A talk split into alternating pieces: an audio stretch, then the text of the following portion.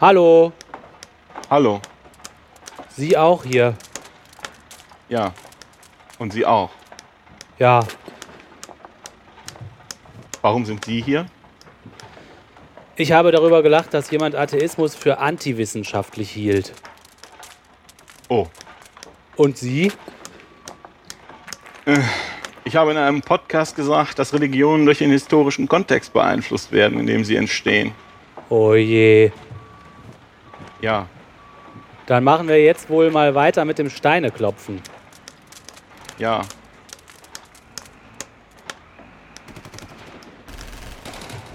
Da. Hören Sie das auch? Ja. Was ist das? Kampflärm? Ja, klingt wie Kampflärm. Achtung, hier ist die Humanistische Befreiungsliga. Wir haben das Lager gestürmt und die Wachen in die Beichtstühle gesperrt. Alle Gefangenen sind frei. Bitte folgt unseren Kämpfern Michael und Karl-Heinz. Sie werden euch durch das Minenfeld führen. Wir sind frei. Ja. Es gibt sie also wirklich. Ja. Die militanten Atheisten.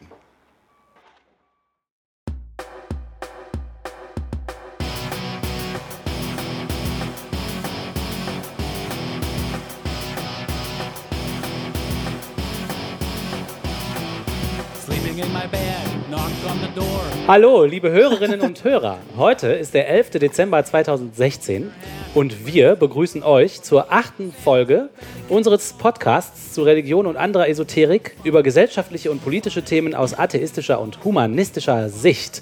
Und weil jetzt der Dezember ist, der allgemein auch im christlich-abendländischen Kontext als der Monat von Weihnachten bezeichnet wird, habe ich eine kleine Frage, die mir seit einigen Jahren im Hinterkopf herumschwirrt. Vielleicht kann ja der eine oder andere Hörer was dazu sagen. Und diese Frage ist nämlich die.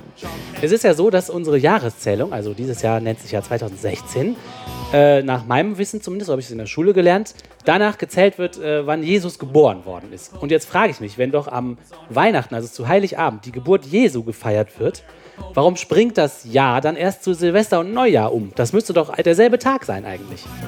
Äh, und dazu kommt noch eine weitere Frage. Und zwar war jetzt gerade am 8.12. ein Feiertag hier in Nordrhein-Westfalen, der hieß Mariens Empfängnis. Und da frage ich mich, die, wenn die Maria doch erst am 8. Dezember den Jesus empfangen hat, wie konnte das sein, dass er dann schon Weihnachten geboren wurde? Hatte die nicht nur eine jungfräuliche Geburt, sondern auch noch eine angenehm verkürzte Schwangerschaftsphase? Das sind Fragen, die ich mir stelle und die für mich keinen Sinn machen. Vielleicht kann ja der ein oder andere christliche Zuhörer, der da bewandert ist, was zu sagen. Äh, verlosen wir da jetzt Schokokekse? Nein, das würde die Anonymität aufheben. Ach, Wir, wir na verlosen vielleicht eine Erwähnung in unserer nächsten Folge. Wir verlosen also Schokokekse, aber niemand darf sie sich abholen. Ja, oder wir legen die in einen hohlen Baum am Wegesrand. Sehr gut.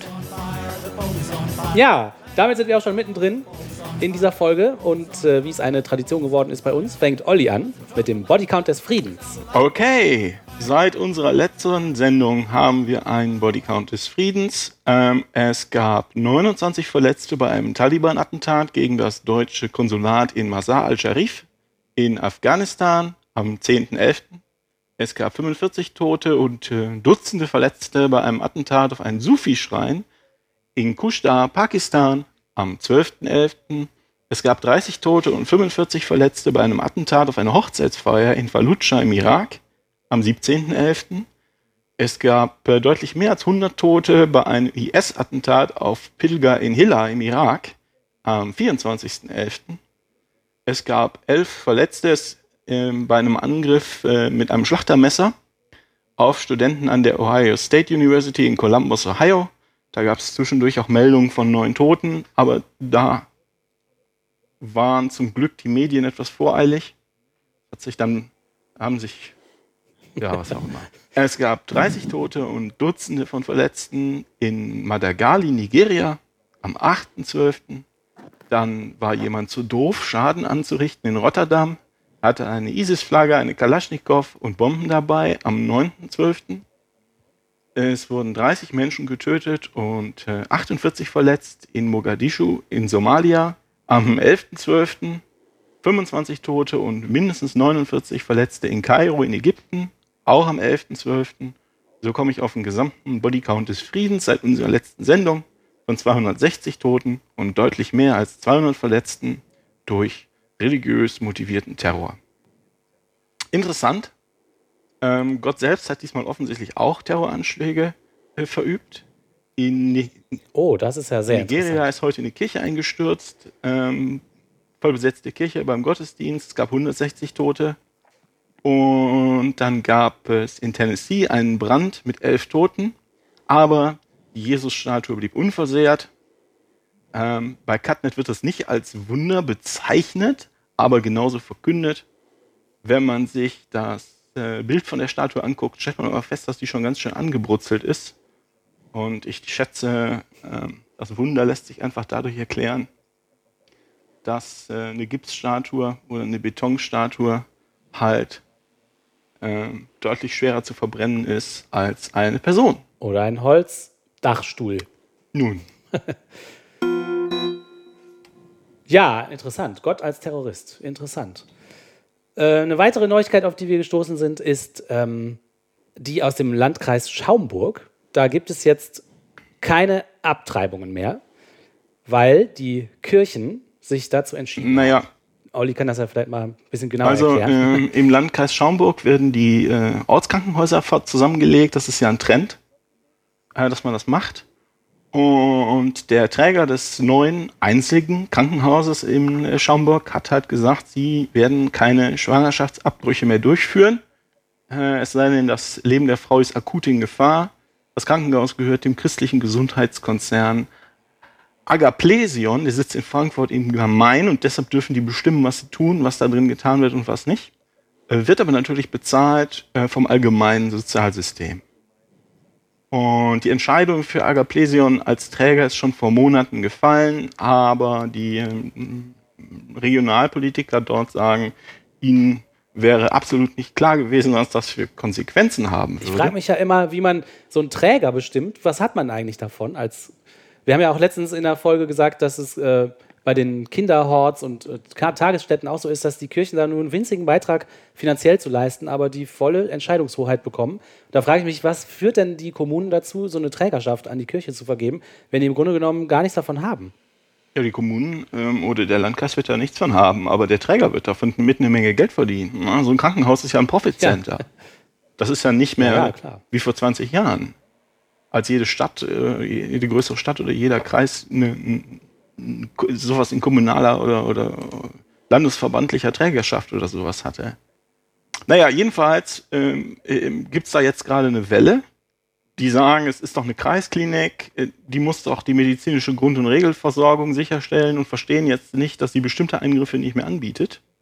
Das ist aber rechtlich zulässig. Äh, Man soll nicht vergessen, Abtreibung in Deutschland ist illegal.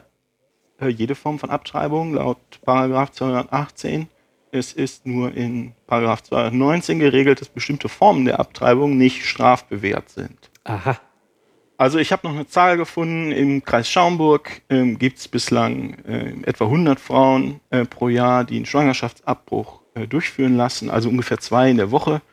Ja gut, die können jetzt, äh, ähm, da das ja nur ein Einzelfall ist, haha, können die in die, in die Nachbarkreise fahren und das im Zweifelsfall sich da helfen lassen.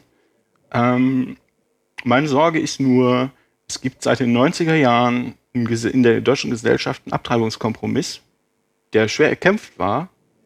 Und meines Erachtens hat die, äh, der, der, der Träger oder der, die, diese Kirche, die dahinter steht, hat den jetzt halt aufgekündigt. Und das fängt im Landkreis Schaumburg an. Das ist, glaube ich, ein evangelisches äh, Unternehmen. Aber wenn das jetzt Schule macht, werden die Katholiken natürlich die Nächsten sein, die äh, den Stecker ziehen. Ne? Ja, Wahnsinn.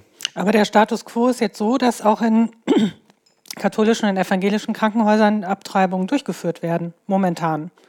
Oder ist das nicht so? Ich weiß das nicht. Das wäre ja noch eine interessante Frage.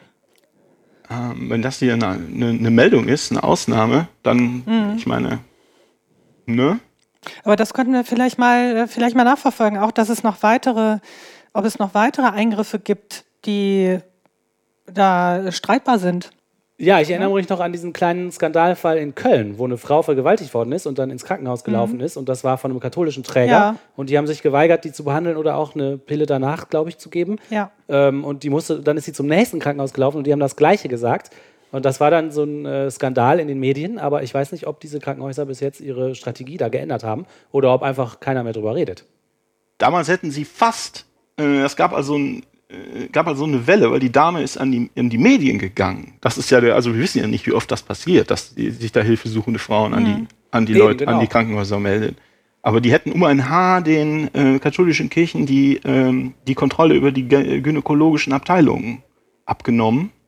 Und dann ist der Erzbischof, ich weiß nicht mehr, wie er heißt oder wer es damals war, ist, ist in sich gegangen und hat festgestellt, dass es also gewisse Formen der, hat doll gebetet und festgestellt, dass es also gewisse Formen der Pille danach gibt, die nicht als Abtreibung gelten. Und jetzt ist es dann doch erlaubt in seinen Krankenhäusern. Ich habe mir das, das mal finde ich schon angeguckt. interessant, sich das nochmal anzuschauen. Hm?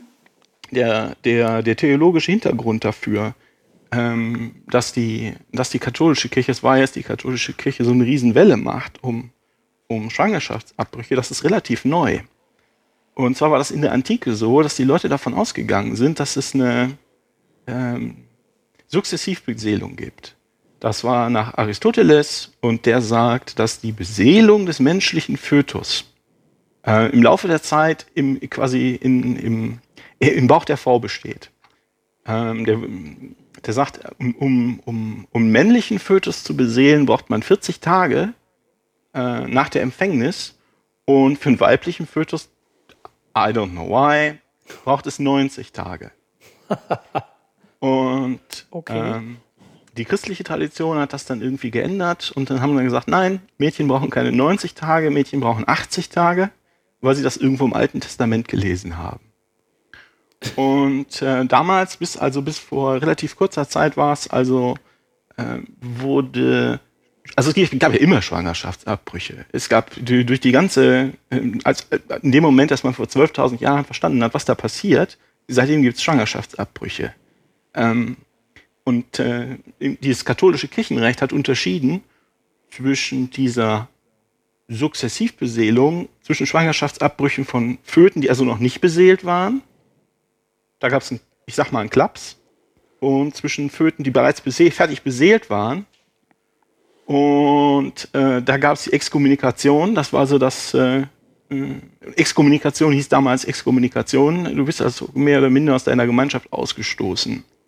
Heute ist es so, dass es schon der, dass dich schon der Bannstrahl trifft bei einer Abtreibung im frühesten Stadium, also äh, zum Beispiel auch äh, die mögliche Abtreibung, das weiß man ja nicht, von der, von der Frau, die damals vergewaltigt worden ist in Köln. Und die, Wende von dieser Sukzessivbeseelung zur Simultanbeseelung oder Spontanbeseelung hat, hängt interessanterweise mit deiner Frage vom Anfang zusammen, nämlich mit der unbefleckten Empfängnis Mariens. Aha. Ja, ist, der Jesus ist ja, damit er stark genug ist und damit sein Opfer uns alle rettet, ist er, muss er ja unbefleckt zur Welt kommen. Das heißt, äh, er hat, ihm wird die Erbsünde nicht weitergegeben. Die Erbsünde wird an ihn nicht weitergegeben. Die Erbsünde ist ja das, für das wir alle nach unserem Tod in der Hölle beraten müssen. Genau. Äh, und der Jesus hat das nicht. Und dann ist ihm, dann haben- ist ihm ungefähr 1500 Jahre später eingefallen, dass es ja trotzdem ein Problem ist, weil wenn die Maria die Erbsünde hat, gibt die ihn ja an den Jesus weiter. Ah ja. Na, dann gab es eine Weile, eine Weile Konfusion und dann haben sie festgestellt, dass auch Maria, also das wurde dann erkannt, äh, dass auch Maria selbstverständlich unbefleckt empfangen sein muss. Daher der Feiertag Maria Empfängnis. Auch sie ist also, das hängt auch äh, mit dem Heiligen Geist zusammen, der da tätig wurde. Ah, das heißt, Maria Empfängnis ist gar nicht, wo die Maria den Jesus empfangen hat, sondern wo Maria von ihrer Mutter empfangen wurde. Ganz genau. Und wenn man Ah. in diesem Zusammenhang von der Sukzessivbeseelung ausgeht, dann ist Marias Seele zu wenig göttlich. Wenn der, der Gott dann nur einmal kurz äh, quasi reingreift, wahrscheinlich wieder durchs Ohr, das haben die sich ja damals so vorgestellt, der Heilige Geist durchs Ohr eindringt, dann äh, ist das also zu wenig göttlich und da funktioniert das nicht. Also muss die Seele in dem Moment, in dem der Heilige Geist äh, tätig wird, fertig sein. Also im Moment der Empfängnis. Ja? Dann ist ja praktisch die Frage, was ist noch der Unterschied zwischen dem Heiligen Geist und einem Spermium? Das ist ja, wenn das gleichzeitig ist, vielleicht sogar das Gleiche. Das ist ja toll. Ja, das ist sicher auch interessant, aber eine andere Frage. Jedenfalls Ja, richtig. wurde Klingt kurios. im Jahr, acht, im Jahr 1854 diese Idee der Spontanbeseelung zum Kirchenrecht. Das heißt, se- seitdem sehen die Katholiken ein, ab dem Moment, ab der, also ein befruchtetes Ei als fertige Person an. Ja. Ab verstehe, klar. 1854. Und dann ist ab, wenn man das so sieht, ist Abtreibung Mord, Egal wie alt der Fötus ist, egal klar. wie alt der Fötus ist, und dann muss die Frau schlimm bestraft werden. Ja. Also das haben sie sich 1854 ähm, ausgedacht. Vorher diese, diese 80 Tage ähm, oder 90 Tage, das sind ungefähr die zwölf Wochen, die äh, jetzt auch in, in, 200, in Paragraph 219 stehen. Ähm, dass eine Abtreibung nach Beratung und Durchführung von einem qualifizierten Arzt und so weiter straffrei bleibt. Die haben also, die sind jetzt also quasi zurückgekehrt zur, zur antiken äh, Auffassung, die auf Aristoteles zurückgeht und die Kirchen äh, im Moment diese, diese evangelische, ich glaube es ist evangelikal, wir fangen jetzt an, das in Frage zu stellen. In anderen Ländern ist es ja noch viel schlimmer. Also wir müssen da aufpassen. Äh, es gibt Das diesen Konsens so. seit, den, seit den 90ern. Ich weiß noch, äh, wie umstritten das war. Und das Gesetz ist jetzt so, dass alle ihr Gesicht wahren und es trotzdem, äh, also es ist immer noch verboten und schwere Sünde, aber man kann es halt machen. Ähm, zumindest im ersten Trimester. Im zweiten Trimester wird es dann knifflig und im dritten Trimester steht einfach nichts dazu.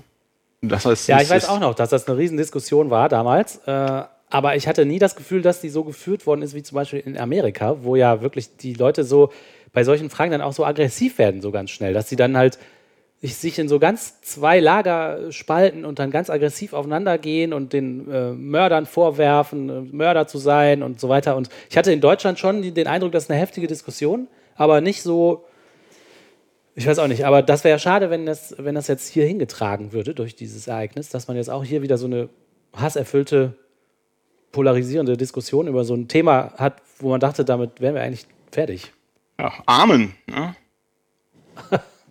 Aber das ist der Trend, ne? Das ist der Trend. Äh, polarisierende Diskussion. Naja, also das, das jedenfalls. Wir müssen aufpassen, äh, die, die, die betroffenen Frauen im Landkreis Schaumburg, äh, die, die Leute sind in Not und denen wird jetzt erstmal gesagt, was ihr macht, ist furchtbar falsch. Das ist der unmittelbare, ähm, äh, die unmittelbare Konsequenz äh, dieser, dieser Meldung. Ähm, solange sie noch in den Nachbarkreis fahren können, lässt sich um das Problem irgendwie drumherum kommen. Aber wir müssen jetzt sehr wachsam sein, dass sie äh, nicht, nicht anfangen, ähm, ihre, ihre absurden äh, religiösen Grundsätze ähm, jetzt wieder allen anderen aufzudrücken. Ja, aber ich finde, wir, wir müssen wirklich uns das nochmal anschauen, weil dieser Köln-Fall spricht ja dafür, dass es vielleicht nicht nur so ist, dass wir hier was verteidigen müssen, was, was es schon die ganze Zeit gibt, sondern dass wir uns nochmal genauer angucken, ob das nicht schon gang und gäbe ist, sowieso in katholischen Krankenhäusern und in evangelischen Krankenhäusern. Also ich würde das gerne nochmal aufgreifen. Ja, finde ich nächsten Finde ich super. Und dann müsste man auch die Frage stellen, ob man vielleicht eine Regelung braucht, dass sichergestellt wird, dass in jedem Landkreis äh, auch ein Krankenhaus existiert, was keinen kirchlichen Träger hat, damit äh, das nicht passiert, was jetzt da passiert Ja. ist. Ne? Guter Punkt. Ja, die nächste Meldung, die wir gefunden haben, ist, äh, geht um einen Fall von einer Britin, die in Dubai von einer Gruppe von Männern vergewaltigt worden ist. Und jetzt steht die Frau selber aber vor Gericht wegen außerehelichen Sexes.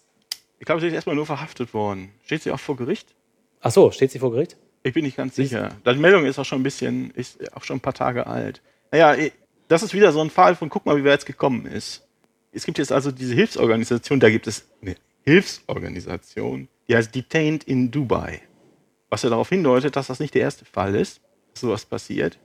Ja. Und die warnt jetzt Europäerinnen davor, äh, die in, in Dubai leben, Vergewaltigungen auf gar keinen Fall anzuzeigen. Weil dann, Ja gut, die, die Frauen sind dann schuld, ne? Die haben es ja, Ja, so genau, weil gewollt. es dann verdreht wird. Ähm, die haben es ja so gewollt. Einige von denen hatten wahrscheinlich sogar blonde Haare und äh, werden dann wegen des Verbrechens außerehelicher Sex verhaftet. also wird hier Ursache, also Täter und Opfer vertauscht. Ja, es ist in den Ländern ist das ja äh, scheinbar mh, oder ist es ja ein bekanntes Problem, dass man da als ähm, dass es da eben, dass der Mann da eben nicht unter Strafe gestellt wird, wenn sowas passiert, ne? In dem Fall. sondern dass es die Frau dann schuld ist. Ich weiß gar nicht, ob man es großartig verdrehen muss, sondern sie begeht halt die Straftat, die schlimmer ist, ne, in deren Augen, wenn ich das richtig verstehe. Ja. Ja, genau. Aber so ein bisschen klingt auch dieses, ja, wenn dein Rock so kurz ist, Argument durch, ne? Nee, das klingt da nicht ein bisschen durch. Ähm, das, ist, äh, das ist Gesetzeslage. Ja, genau. So. Genau, es gibt auch ein bisschen bessere Neuigkeiten und zwar, es ist nur eine kleine, kleines bisschen besser. Immerhin. Aber immerhin hat das Bundesverfassungsgericht entschieden, dass in Bayern das Feiertagsgesetz geändert werden muss. Und zwar ist es in Bayern so, dass am Karfreitag natürlich das Tanzen verboten ist. Äh, Und zusätzlich kommt in Bayern noch die Regelung dazu, dass es an Karfreitag keine Ausnahme davon geben darf.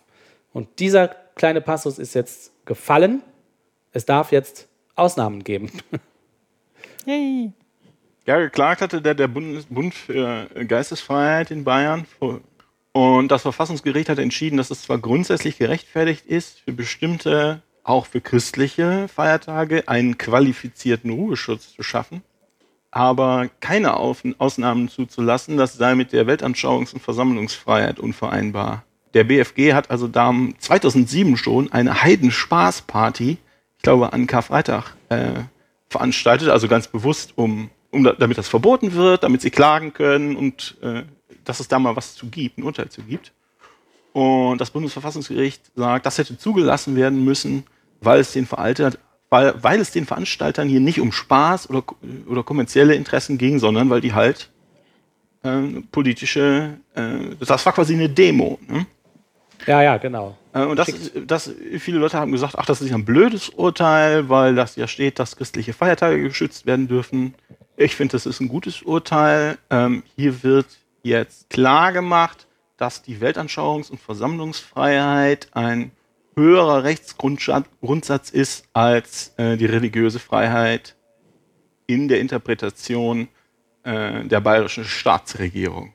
Ja, ich finde das auch ein gutes Urteil und ich konnte mir sowieso noch nie erklären, warum alle Leute still zu sein haben, weil einige glauben, dass das so sein muss. Also wie kann das sein, dass einige Religionisten oder religiöse Menschen da ihre Überzeugungen allen anderen aufdrängen? Ne? Das ist irgendwie doof. Also ich finde es wichtig, ähm, ich habe mich da jetzt schon ein paar Mal, naja, drüber geärgert, ist vielleicht ein zu starkes Wort, ähm, aber es hilft nicht, in dieser Sache nur zu jammern. Da muss man politisch aktiv werden. Die Feiertagsgesetze sind Landesgesetze ähm, und die findet man alle im Internet. Die sind relativ kurze Sachen in der Regel. Man kann die sich mal angucken und überlegen, was in seinem äh, Bundesland alles äh, verboten ist und äh, manchen Leuten werden dann die Ohren schlackern. Und äh, ich finde es, äh, finde es wichtig, da auch politisch aktiv zu werden. Äh, wenn jemand in einem Verband ist, die Verbände sollten gegen diese Gesetze klagen. In Einzelfällen, so wie es jetzt der Bund äh, für Geistesfreiheit in Bayern gemacht hat. Und Einzelpersonen sollten die sich halt mal angucken. Und da kann man sich auch mal mit einem Brief an MDL wenden. Und kann man sagen, sag mal, was macht ihr denn da? Wollt ihr das nicht mal, wie, wie rechtfertigt ihr das? Wollt ihr das nicht mal ändern? Und so weiter und so fort. Wenn es da keinen Druck gibt, ähm, also die Kirchen haben ganz fantastische Lobbyorganisationen und wenn es da keinen Gegendruck gibt, dann wird sich das nie ändern. Ja, ja, das glaube ich Zu, auch. Klar. sich bei, auf Twitter zu beschweren, dass das äh, äh, ja scheiße ist, äh, ist zwar verständlich, aber es hilft halt nicht weiter. Ja, es hilft nicht, genau. Man müsste eine Maschine erfinden, die die Twitter-Posts in Briefe umsetzt und weiterschickt. Ich habe mir mal angeguckt, wie die Reaktionen waren zu dem Urteil. Ähm, das ist ja, wie gesagt, ein, ein, ganz kleines Urteil eigentlich. Dass, es, dass die Aussage, dass es Ausnahmen für diesen, für diesen Ruheschutz gibt, aber nicht am Karfreitag. Das ist nichtig. Und jetzt habe ich mir mal angeguckt, es gibt al- also beim Rheinischen Merkur, der nicht in Bayern ist, gibt es Weltuntergangsstimmung. Da steht, wieder ein Mosaikstein, der aus dem christlich geprägten Gesellschaftsbild herausfällt. Wer auch immer jetzt auftrumpft, sollte sich vor Augen halten. Die vielen Feiertage, der freie Sonntag, das sind wohltuende Erholungszeiten für Körper, Geist und Seele. Und den freien Sonntag würde es ja ohne die Kirche natürlich niemals geben. Nie Natürlich. könnte Ja, sich eine, unmöglich. eine Atheistengesellschaft dazu entscheiden, hör mal, das wäre doch cool, wenn alle mal gleichzeitig am selben Tag frei haben. Sie, Das ist ja undenkbar. sie gehören zur christlichen Tradition dieses Landes und sind ein Geschenk für alle Menschen. Danke, liebe Christen. Soweit also die Weltuntergangsstimmung beim Rheinischen Merkur. Äh, es gibt Querulantenalarm bei der Schwäbischen Zeitung, auch nicht in Bayern. Äh, die also ein, ein, da bekommt Klaus Nachbauer einen Pflaumensturz, das ist der Autor da. Wer es nicht aushalten kann, an den paar Tagen im Jahr, die als stille Tage gelten, auf Jubel, Trubel, Heiterkeit zu verzichten, der darf als rücksichtsloser Querulant gelten. Selbst von religionsfernen Menschen könnte eigentlich erwartet werden, dass sie auf die religiösen Gefühle ihrer Nachbarn Rücksicht nehmen. Dem Querulantenverein namens Bund für Geistesfreiheit, der da vor dem Bundesverfassungsgericht geklagt hat, ist solche Rücksichtnahme aber offensichtlich fremd. Was ist Dass denn ein Pflaumensturz? Bitte? Nichts. Dass ihm die Richter jetzt teilweise Recht gegeben haben, ist bedauerlich. Es ist nämlich damit zu rechnen, dass eine Minderheit aggressiver Atheisten weiter versuchen wird, Nadelstiche gegen die Bevölkerungsmehrheit zu setzen. Das liegt im Trend der Zeit. Mit einem Bodensatz an Querulanten, glaube, das sind wir, muss jede Gesellschaft der Welt irgendwie zurechtkommen. Ja, Man, soll, man sollte ihnen aber ihre Schranken aufzeigen.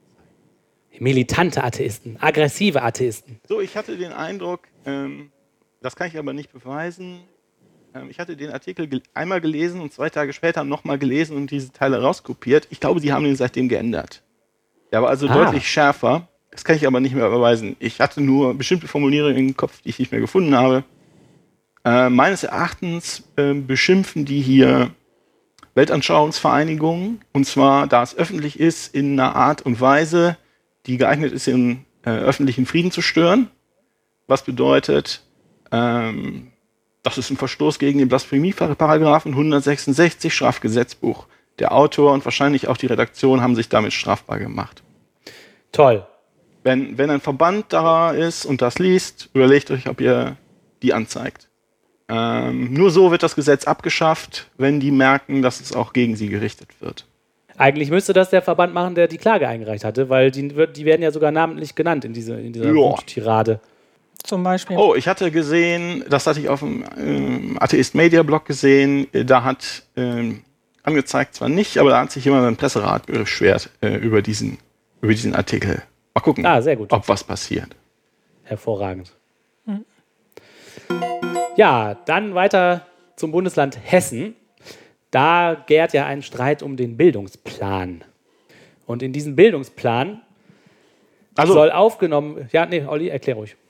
Äh, okay. Also in Hessen soll es diesen Bildungsplan geben, der ist ein bisschen analog zu dem in Baden-Württemberg, wo es ja vor einer Weile eine Riesenwelle gibt. Und äh, die Hauptkritik, also die Kritik ist aus, äh, äh, ausschließlich von hartkatholischer und evangelikaler Seite. Ne? Es, ist, äh, es ist nicht so, als ob sich da die normalen Leute äh, beschweren, aber die Haut, Hauptkritik gibt es ähm, an der Verwendung des Begriffes Akzeptanz. Das ist also ein, Schul ein Ziel der schulischen Sexualerziehung, die Akzeptanz von Lesben, Schwulen, Bisexuellen, Trans- und intersexuellen Menschen.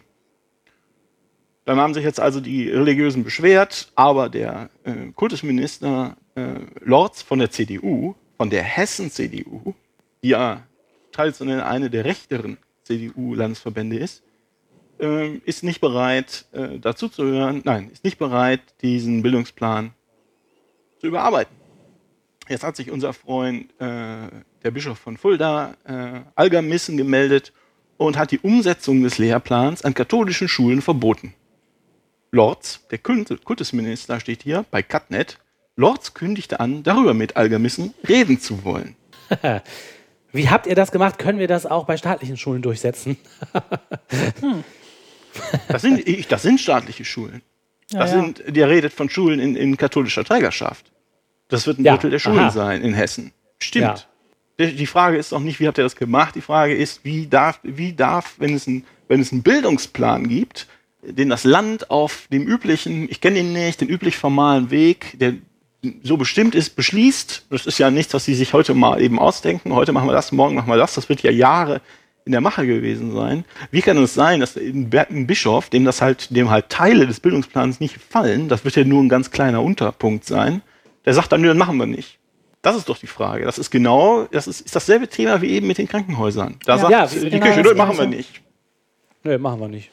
Bin Unglaublich. ich der Einzige, der da ein Problem mit hat? Also, nee, ich finde das auch äh, unglaublich. Ich, äh, ich weiß auch nicht, Sogar also- Catnet findet das komisch. Also das, das will ja schon was sagen.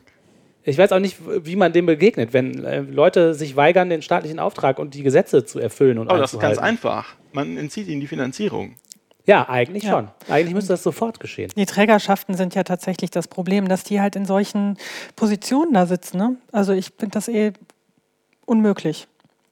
Ja, das und habe dann sowas ja eben noch schon entscheiden. Ja, ja, Wie man überhaupt so eine Trägerschaft vergeben kann. Was hat man davon als Staat? Wenn die dann alle sagen, nö, machen wir aber nicht, ist das nicht viel einfacher zu sagen, ja komm, dann machen wir es halt selber, ey. Das steht in der Verfassung.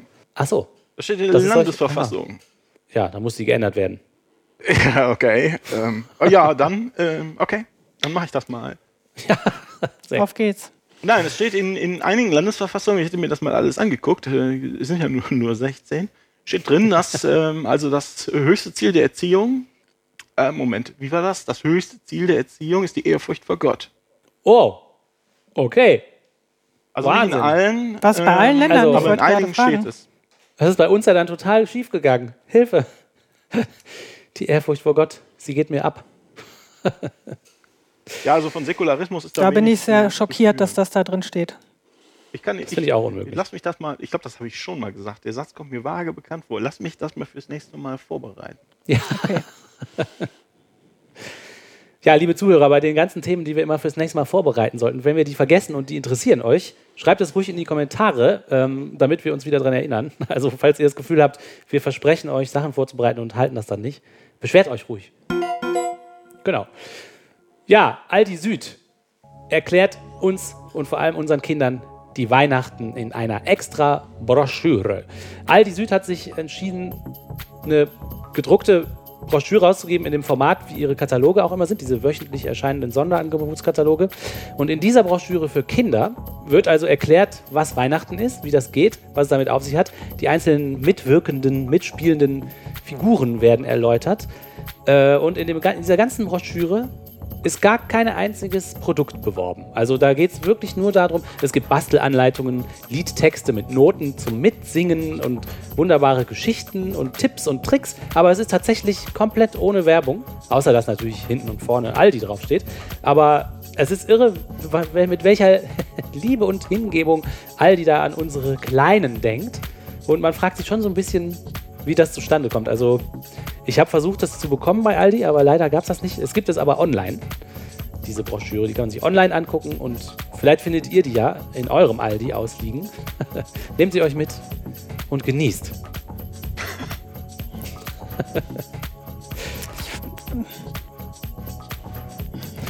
ja, und äh, wer, wem die Broschüre nicht genug ist, der kann auch, äh, oder für die Kinder und den Nachwuchs, der internetaffin ist mit Smartphone, kann man auch Aldis Internetseite besuchen. Und da gibt es sowas wie eine Microsite oder so, eine, so einen ganzen Unterbereich der großen Aldi-Webseite, wo diese Broschüre drin vorkommt, aber auch noch mehr. Also ähm, das ist ein ganzes, ganz großes Thema anscheinend für Aldi und die widmen da viel Webspace und eine eigene gedruckte Broschüre dem Thema Weihnachten.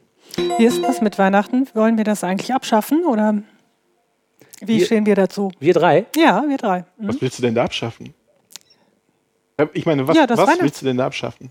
die beiden Feiertage. Ja, abschaffen. ja, überhaupt, dass es ein Thema ist, dass man äh, die Wohnung entsprechend schmückt, dass man sich vielleicht ein Geschenk schenkt. Also ich stehe zu Weihnachten so ähnlich wie zu Sonntagen. Ich finde das eine gute Einrichtung, die Sonntage, weil ich das für sinnvoll erhalte für eine Zivilgesellschaft, dass einen Tag alle gleichzeitig frei haben. Da kann man was mit seinen Kindern machen und sich unterhalten und auch mal Gedanken machen über irgendwas, was nichts mit der Arbeit zu tun hat. Und ich finde, das kann man auch begründen, ohne einen religiösen Background zu haben, dass das Sinn macht. Und so ähnlich sehe ich Weihnachten, wenn es einmal im Jahr irgendein Fest gibt, an dem die ganze Familie sich trifft und äh, was zu essen kocht oder was weiß ich. Oder man fährt halt Verwandte besuchen in München oder wo auch immer. Finde ich nicht schlimm, finde ich, kann man machen. Okay, und weglassen müsste man dann die ganze, die Weihnachtsgeschichte, Engelchen und so weiter, alles, was sich dann mit Religion beschäftigt. Und einen Familientag draus machen oder einen Jahresendtag oder sowas. Ja, sowas. Ja, es gibt Leute, die feiern Festivus. Ne? Die äh, stellen einen, äh, einen Turm aus Bierdosen auf und sagen, das ist der Festivus Pole, um den dann die Geschenke gelegt werden. Ähm, und was, was natürlich auch viele Christen nicht wissen, aber äh, die meisten von, von, von uns schon, ist natürlich, dass die Christen ähm, da einen bestehenden Tag genommen haben und über den ein, äh, äh ein christliches Kondom gezogen haben. Ne? Das ist ja die, die alte Sonnenwendfeier, die, die ist dann äh, im, im julianischen Kalender, die Wintersonnenwende, die ist jetzt, glaube ich, am 21. Äh, Dezember. Äh, die ist einfach durch den julianischen Kalender, der ja nicht, der ja nicht ganz exakt war, ist einfach ein paar Tage verrutscht. Ähm, nachdem sie das Datum festgelegt haben und das haben die halt genommen und ähm, ich meine, der, der Tannenbaum ist, was ist daran christlich? Er ist genauso christlich wie der Osterhase, nämlich gar nicht.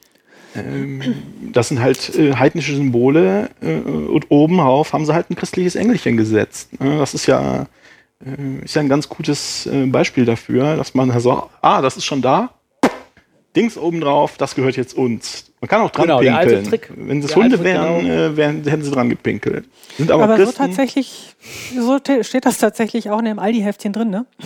Dass Ja, der ja. Weihnachtsbaum so tatsächlich so da reingekommen ist. Also ich finde halt interessant bei solchen Diskussionen, ich meine, jetzt geht es halt um Aldi kurz, also ist vielleicht noch ein anderes Thema, aber was behält man davon? Und äh, so ganz konkret, wenn wir halt sagen, wir wollen nicht den Feiertag vermischt haben mit religiösem, was behält man davon? Und was möchte man entsprechend abschaffen? Weil natürlich so, ein, so einen Tag zu haben und sich vielleicht darauf zurückzubesinnen, was eben ohne die Religion da noch relevant ist und gewisse Geschichten, die vielleicht aus einer Tradition herauskommen. Ich glaube, das ist schon was, was äh, so ein Fest auch ausmacht. Ja. Und was es vielleicht unattraktiv macht für den Humanismus, wenn man jetzt sagen würde, wir wollen das abschaffen, damit spielen ja auch die Religionen, wir hatten vorher das Thema, ne, damit spielen die ja oder damit argumentieren sie ja, wir schenken euch die Feiertage, sie, sie äh, argumentieren auch damit, wir schenken euch die tollen Geschichten. Also was wäre, deswegen ganz konkret würde mich mal interessieren, wie feiert man dann Weihnachten und Wursti, das Wurstifest fand ich lustig, aber ich weiß nicht, ob es das tatsächlich ersetzen kann. Äh, was feiert man dann, wenn man die Religion da nicht mehr dabei hat? Aber ich Also- finde das auch überzeugend zu sagen, eben sowas wie den Weihnachtsbaum gibt es vielleicht noch, ne, weil der eben das, ich weiß, wie steht's denn hier? Irgendwie, weil das was mit dem Jahresende zu tun hat, zum Beispiel, ne? Oder auch andere Geschichten werden dann erzählt. Ist halt die Frage, was dann noch übrig bleibt oder ob man was Neues braucht. Ja, ich, ich, ich sehe das hier auch wieder wie den Sonntag. Ähm, also wie man den Sonntag begeht, ist ja auch jedem freigestellt. Die Kirche sagt halt ja, okay, ihr müsst Zeit haben, um in die Kirche zu gehen, aber ich gehe ja nicht in die Kirche. Also ich finde aber trotzdem den Sonntag schön und mache da Ja. Sachen. Das denke ich mir halt selber aus. Und so kann man das zu Weihnachten auch machen. Wenn man irgendwie den Weihnachtsbaum schön findet, okay, aber also man, ob man sich jetzt eine Krippe da drunter stellt mit den Jesus-Figürchen oder nicht, ich meine also, ja. Ja, die braucht man jetzt ja nicht unbedingt. eben, genau, eben, genau, das meine ich ja. Also ich habe kein schlechtes Gewissen damit, äh, Weihnachten als Familienfest zu feiern. Ich wüsste auch nicht warum. Das, äh, das ist ja nicht deren Fest. Die haben, weder haben sie das noch erfunden, noch selbst wenn sie es erfunden hätten, hieß es, dass es ihnen exklusiv gehört. Und wenn ich noch was zu dem Sonntag sagen darf, äh, die, die, die Idee, dass, ähm, dass die Kirche den freien Sonntag erfunden hat, ist, ähm, ist eine Täuschung, die auch bewusst benutzt wird. Den freien Sonntag haben die Gewerkschaften im 19. Jahrhundert durchgesetzt. Die Cool. Kirche, äh, alles, was die Kirche gesagt hat vorher, die anderthalb tausend Jahre, ist, dass, ähm, dass die Leute sonntags morgens Zeit haben müssen, zur Kirche zu gehen, zur Messe zu gehen am Sonntag. Das heißt, die Leute sind sonntags morgens wahrscheinlich eine Stunde früher aufgestanden als sonst, damit sie Ja. vor der Arbeit noch zur Messe gehen konnten. Oder schlechtes Gewissen droht. Und das Wochenende und den Sonntag, das hat schlechtes Gewissen, ähm, Kerker Wenn man- droht. Oh ja, ja. Im Kerker. besten Fall. Und, und dann das Wochenende und auch den freien Sonntag, das, äh, das haben wir damals den Gewerkschaften, den Gewerkschaften zu verdanken. Und jetzt so zu tun, als sei das christlich und wenn ihr keine Christen seid, müsst ihr aber arbeiten, Badge. Das hört man ja, also bei, bei, bei sehr naiven Gläubigen hört man das ja oft, aber all unsere Feiertage. Also ich kann das aus den USA berichten, da gibt's, ähm, ich glaube, au- es gibt in Deutschland, ich glaube, je nach Bundesland 11 bis 13 Feiertage. Und äh, in den USA gibt es, glaube ich, zehn Feiertage, ich bin nicht ganz sicher. Ähm, und bis auf die beiden, beiden Weihnachtstage sind das alles säkuläre Feiertage. Da gibt es den President's Day, den Veterans Day, den Memorial Day und so weiter und so fort. Ja, Ähm, das ist doch das super. kann man also ja, auch so ist alles klar, dass man ne? das machen kann. Ja, ja. ja. Also so zu tun, als ob das, ich, das hat, hat andere Nachteile, also dass die Leute jetzt, äh, äh, wir danken all den toten amerikanischen Soldaten dafür, dass wir einen freien Montag am Strand verbringen können. Ähm, das ist, äh, das Ah. ist, ist, ist so ähnlich, ähnlich absurd, wie wir danken Jesus für sein Opfer. ähm, Oder für seine Geburt. für seine Geburt. ähm, aber das muss man nicht so regeln. Und es gibt ja auch immer noch äh, die, wenn die Leute, ich habe diese Diskussion früher manchmal gehabt, wenn die Leute sagen, ja, aber wenn ihr keine Christen seid, dann verdient ihr auch keine Feiertage. Ha! Dann kann man noch sagen, ja gut, dann tauschen wir halt die, äh, die äh, sagen wir mal, elf Feiertage gegen elf zusätzliche Urlaubstage und äh, die Christen Fertig. können dann büßen und beten, äh, wenn sie möchten und sich an Karfreitag ganz doll schämen. Und ähm, ich hänge mich halt in die Hängematte, wann, wann ich möchte. Ja, ich habe auch schon mal überlegt, man kann doch auch, weil die, Also ich die christlichen den- Feiertage, die wandern ja so ein bisschen auch. Ne? Das könnte man ja auch alles simulieren mit weltlichen Feiertagen. Man könnte so ein Würfelsystem erfinden, dass der ein oder andere Feiertag irgendwie so wild hin und her springt, weil manchmal sind es ja Sonntage, manchmal sind es Wochentage, auf die das dann fällt. Und in Österreich ist das, oder Russland zum Beispiel so, wenn ein Feiertag auf einen Sonntag fällt, wird er an dem danach folgenden Montag nachgefeiert und so weiter. Also das gibt es da tausend Systeme, die man sich da Klar. installieren könnte. Ne? Ich bin nicht sicher, ob das ein echter Vorteil wäre, ein echter Fortschritt wäre, aber ähm, Wird Also- in England auch so gemacht. naja. Äh, Die, die, wir haben Weihnachten erfunden, deshalb gehört es uns, das zieht nicht. Äh, weder habt ihr Weihnachten erfunden, noch gehört es euch. Das ist so ähnlich, wie wir die christlichen Kirchen behaupten, dass sie die Ehe erfunden hätten und deshalb gehört die ihnen jetzt und sie dürften bestimmen, wer aus welchen Gründen heiraten darf und wer aus welchen Gründen nicht. Und wir hatten ja festgestellt, dass Papst Franz sagt, die meisten Ehen sind sowieso ungültig. Genau. Ähm, so weder habt ihr die erfunden, noch gehören die euch. Das ist also eine, äh, eine absurde Vorstellung, dass die Leute früher nicht geheiratet hätten, ähm, bevor, es, äh, bevor sich die katholische Kirche überall verbreitet hat. Aber die Leute akzeptieren das. Wenn man Ja, das stimmt, die Leute akzeptieren ständig So fragt, wie Martina fragt. Äh, und wenn man nicht ständig äh, das erklären kann, äh, dann glauben die Leute das und werfen einem das vor. Dann zum Abschluss vielleicht noch ein kleines Zitat aus dem Aldi-Katalog über Weihnachten. Die Weihnachtskrippe, wer ist wer, wir erklären es dir. Nummer 1, Maria und Josef. Maria ist die Mutter von Jesus. Vor über 2000 Jahren machte sie sich zusammen mit ihrem Mann Josef von ihrem Dorf Nazareth aus auf den Weg nach Bethlehem, weil sich dort alle Menschen in eine Steuerliste eintragen lassen mussten. Maria war zu der Zeit hochschwanger. Das steht da so als Tatsachenbeschreibung. Ja, das wird nicht als Geschichte dargestellt, sondern so, okay, das Kind fragt, wer ist Maria? Ja, Aldi antwortet. Schön. So ist es. Und so ist der ganze Katalog. Dann wird einem beigebracht, Anleitung Nikolausstiefel. Du brauchst Gummistiefel, Stoffreste, Servietten, Geschirrtücher, Klebebuchstaben, weihnachtliche Deko. Und dann kommen drei Punkte, in denen man lernt, was damit zu tun ist. Dann gibt es hier Liedtexte. Dann gibt es eine tolle Idee zu einem verrückten Familienfoto, in dem sich der Vater ein Hirschgeweih aus Stoff aufsetzt und die Mutter eine Nikolauskappe und das Kind einen Bart und so weiter und so weiter. Ich werde nie wieder bei Aldi einkaufen. Schön. Ja, aber ich meine, das ist, ich weiß nicht. Das ist albern. Aldi macht nur. halt solche Sachen. Ja. Nein, ich bin auch nicht Ja, aber entsetzt. warum? Ähm, äh, aber es ist schon etwas albern. Es ist, äh, ich bin nicht entsetzt, aber es ist albern. Weihnachten ist das Fest des Konsums und bei Aldi wird dann viel eingekauft. Das stimmt genau. natürlich. Ich glaube, klar. mehr ist da nicht dahinter. Ganz genau. Ja. Ich glaube nicht, dass die jemanden bekehren wollen. Das Weihnachten ist schon lange säkularisiert. Weihnachten ist schon lange säkularisiert. ja, das stimmt, du hast recht. Jetzt fällt es mir auch auf. Mir fällt nämlich gerade ein, Weihnachten ist nicht nur säkularisiert, sondern auch kommerzialisiert. Und das merkt man daran, dass äh, jedes Jahr regelmäßig in den Nachrichten vorkommt, äh, die Berichte darüber, wie der Einzelhandel jetzt Weihnachten erlebt. Und dann werden immer so, der Zeigefinger wird ausgepackt und sagt, ja, also dieses Jahr liegen die Weihnachtsumsätze ja deutlich unter den Erwartungen des Einzelhandels. Und man wird mittlerweile halt nicht mehr zum guten Christen erzogen, sondern zum guten einkaufen. Konsumenten, zum guten Konsumenten. Das ist das höchste Gut. Ja, das stimmt. Das müssten die Schulen eigentlich auch übernehmen. Werde ein guter Konsument und du wirst glücklich. Ich glaube, sie sind schon dabei. Schön. Also, liebe Hörerinnen und Hörer, wir kommen zum nächsten Segment unseres Podcasts. Es folgt das atheistische Quartett. Äh, aber wir sind doch nur zu dritt. Wer ist denn die vierte Person? Ja, die vierte Person ist Franz de Waal heute. Aber Franz de der- Waal, das ist aber- ja super cool. Ja, aber der, leider konnte der nicht. So. Also deswegen sind wir heute im Quartett Oh, zu viert ohne Franz de Waal. na gut. Sehr gut. Okay, aber ich kann ein bisschen was über den erzählen. Also wir reden ja hier immer äh, über das Thema in letzter Zeit. Wo kommt, die, wo kommt eigentlich die Moral her? Was hat es mit der Ethik so auf sich? Und Franz de Waal ist halt ein Mensch, der da ein Buch drüber geschrieben hat. Es geht auch um andere Themen, werdet ihr gleich noch hören. Das Buch heißt Der Mensch, der Bonobo und die Zehn Gebote. Untertitel Moral ist älter als Religion. Äh, vielleicht noch kurz zu Franz de Waal. Das ist äh, ein Primatenforscher.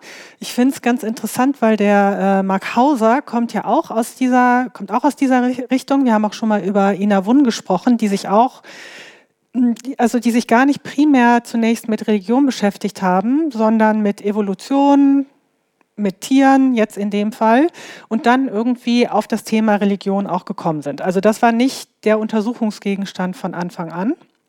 Also, Franz de Waal, Primatenforscher, ist ein Holländer, der aber schon lange in den USA arbeitet und schreibt, er ist nicht gläubig. Er schreibt jetzt auch nicht, dass er Atheist ist. Kommen wir gleich nochmal drauf zurück, aber ist jetzt keiner Religion da angehörig. Schien mir auch nicht an Gott zu glauben. Ähm, ja, also Moral ist älter als Religion. Er beschäftigt sich sehr intensiv mit Menschenaffen, aber auch mit anderen Primaten, Hunden, Elefanten und Delfinen. Hat er sich auch Studien zu angeguckt. Und was man hier beobachten kann, wenn man sich mit diesen Tieren beschäftigt, ist, dass die sich jetzt auch nicht nach dieser Prämisse, die man ihnen manchmal unterstellt, verhalten, dass sie nur instinktgeleitet handeln, vielleicht nur aus dem Impuls heraus handeln, sondern dass man bei denen auch sowas beobachten kann wie Freundschaften zum Beispiel. Also dass Tiere miteinander, füreinander sorgen, miteinander rumziehen, ja, ohne dass sie miteinander verwandt sind. Ja, aber so klar ist das alles gar nicht. Okay. Das wird nämlich durchaus auch äh, bestritten, dass das bei Affen zum Beispiel so ist, dass die Kooperationen eingehen, dass die zum Beispiel auch anderen Affen aus dem Rudel helfen, obwohl sie da erstmal nichts davon haben. Also es gibt so Versuche, dass die dann eben entsprechend denen auch Futter abgeben, obwohl sie dann selber weniger haben. Dass für Kranke aus der Gruppe gesorgt wird und auch wirklich ein Leben lang. Dass Bonobos oder auch Schimpansen fremde Kinder adoptieren.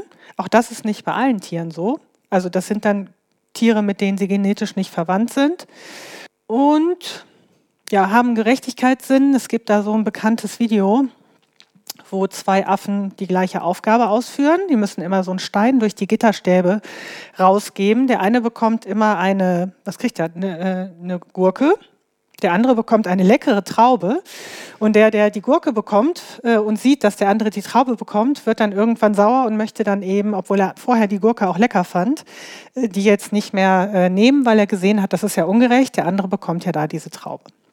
Also soweit dass der andere die jetzt auch nicht mehr genommen hat, ging es jetzt nicht, aber es gibt dann noch weitere Versuche, die auch so ein bisschen in diese Richtung gehen.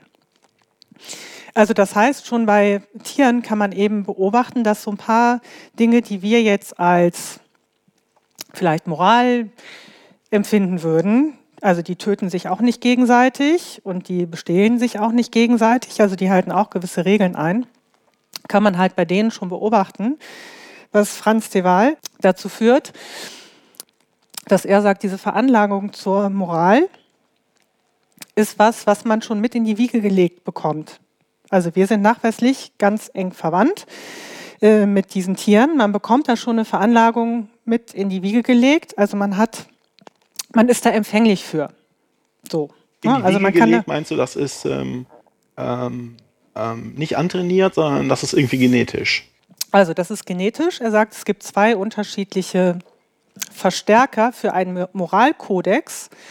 Das eine ist etwas, was von innen kommt. Das ist erstmal Empathie, die man empfinden kann. Das ist eine Voraussetzung. Da gibt es Spiegelneuronen für, die man auch bei Tieren nachweisen kann. Also ich kann das nachempfinden und man beobachtet das eben auch bei Affen, auch bei anderen Tieren. Das ist die Fähigkeit, dass man sich vorstellen kann, so und so geht es dem, wenn ich das und das mit dem mache. Ne? Dass man die Fähigkeit, Empathie heißt ja, ich kann mich in den hineinversetzen und dann sozusagen voraussagen, wie würde der sich fühlen, wenn ich den haue. Wenn man keine Empathie genau. hat, könnte man ja gar nicht zu dem Schluss kommen, dass das dann wehtut dem. Ne? Ja, also wobei da auch noch so ein vorausschauendes Denken dazu gehört. Empathie heißt erstmal, wenn ich jemanden sehe, der leidet, dann habe ich dieses Gefühl, entsteht auch bei mir. Ah, Also ja. dieses Gefühl, ich leide mit dem und ich kann mich in diese Situation eben auch auf einer emotionalen Ebene reinversetzen. Ja, Da okay. werden bestimmte Areale im Gehirn irgendwie aktiviert, die das ermöglichen. Und das sind diese Spiegelneuronen. Ich kenne den, ich habe den Begriff schon öfter gehört, aber ich, ich, ich, ich weiß nie genau, was ich damit anfangen soll. Also so, hier wurde das so beschrieben, dass das diese Spiegelneuronen sind. Die Okay, das sind also bestimmte sind. Bereiche im, im Gehirn, die mich, ohne dass ich, dass ich nachdenken muss, oh, dieser Person geht's schlecht, die mich mitfühlen lassen, dass es zum Beispiel einer Person schlecht geht oder äh, wenn ich jemanden sehe, der sehr glücklich ist, fange ich auch an zu grinsen und so weiter. Und das äh, gibt also oft, äh, wenn ich das richtig verstehe, auch bei anderen Tieren diesen, nicht nur bei uns, diesen, äh, die- diesen Hirnteil. Das heißt, der ist alt. Ja, auf jeden Fall wurde der auch das erste Mal, wie er beschreibt, ich glaube bei Rhesusaffen überhaupt entdeckt. Also der wurde gar nicht ursprünglich bei Menschen zunächst entdeckt, sondern bei Affen, also die Spiegelneuronen. Ja. Man kann eben nachweisen, dass die das, also dass die das ganz eindeutig auch kennen. Ne? Durch Tests kann man das halt entsprechend herausfinden. Und dass das eben eine Voraussetzung dafür ist, dass man äh, so ein, ja, ein Gerechtigkeitsempfinden hat und bestimmte Dinge eben als nicht passend, sagen wir mal, neutral für als nicht passend empfindet. Als Mensch oder auch als Affe. Also Empathie, dann der Wunsch nach guten Beziehungen, so nennt er das. Also wir sind halt, wir leben sozusagen im Rudel, das machen die Affen eben auch. Bezie er bezieht sich ja hier auf Evolution. Evolutionär ist es, ich nehme an, das ist eine These, man kann es aber auch beobachten. Wenn man in einem Rudel lebt, in der Gemeinschaft lebt, man hat gute Beziehungen zueinander äh, und lebt da in Harmonie, hat man halt bessere Überlebenschancen. Die haben, man lebt lä- länger im Rudel, das gut funktioniert, man hat mehr Nachkommen in diesem Rudel. Also es gibt so etwas, er sagt, das kommt von innen, wenn man das schon bei kleinen Tieren auch beobachten kann. Man möchte gerne in einer guten Beziehung stehen zu denen, die halt um einen herum sind. Ja, das möchte ich aber, das stimmt sicher. Ähm, da möchte ich jetzt aber behaupten, dass es zum Beispiel das auch bei Hunden gibt, äh, nicht Ja, nur Hunde, bei Affen. genau, Da, genau. Vielleicht, die sind halt nicht so clever, aber die haben ja alles, was, was, was du beschreibst. Genau, das sagt beobachtet man da ja auch. Ja, Aber genau. das stärkt ja eigentlich das Argument von De Waals, wenn ich das so richtig verstehe. Natürlich. Ne? Wenn er sich auf Affen konzentriert und jetzt wird rausgefunden, die und die und die können das auch, dann Genau. bestärkt das ja eigentlich seine Argumentation. Ne? Ja, also Hunde nimmt er gar nicht aus, ganz im Gegenteil, die nennt er halt auch. Ne? Hunde gehören dazu, Delfine gehören dazu, Elefanten zum Beispiel auch. Es gibt gewisse Voraussetzungen, wann Tiere das eben haben. Also zum Beispiel Alligator hat das jetzt nicht. Also das muss ein Säugetier sein. Es, es geht auch um, es geht halt darum, was, es geht ja immer um Evolution. Also was hilft dir? Ähm, was setzt sich eben entsprechend durch? Und er sagt eben, dieser Wunsch nach Harmonie, nach Zusammenhalt ist etwas, was von Anfang an da ist. Dann gibt es noch etwas, was von außen kommt. Also man, man möchte da nicht immer anecken. Das macht halt auch irgendwie keinen Sinn. Ja, man aber- möchte das nicht.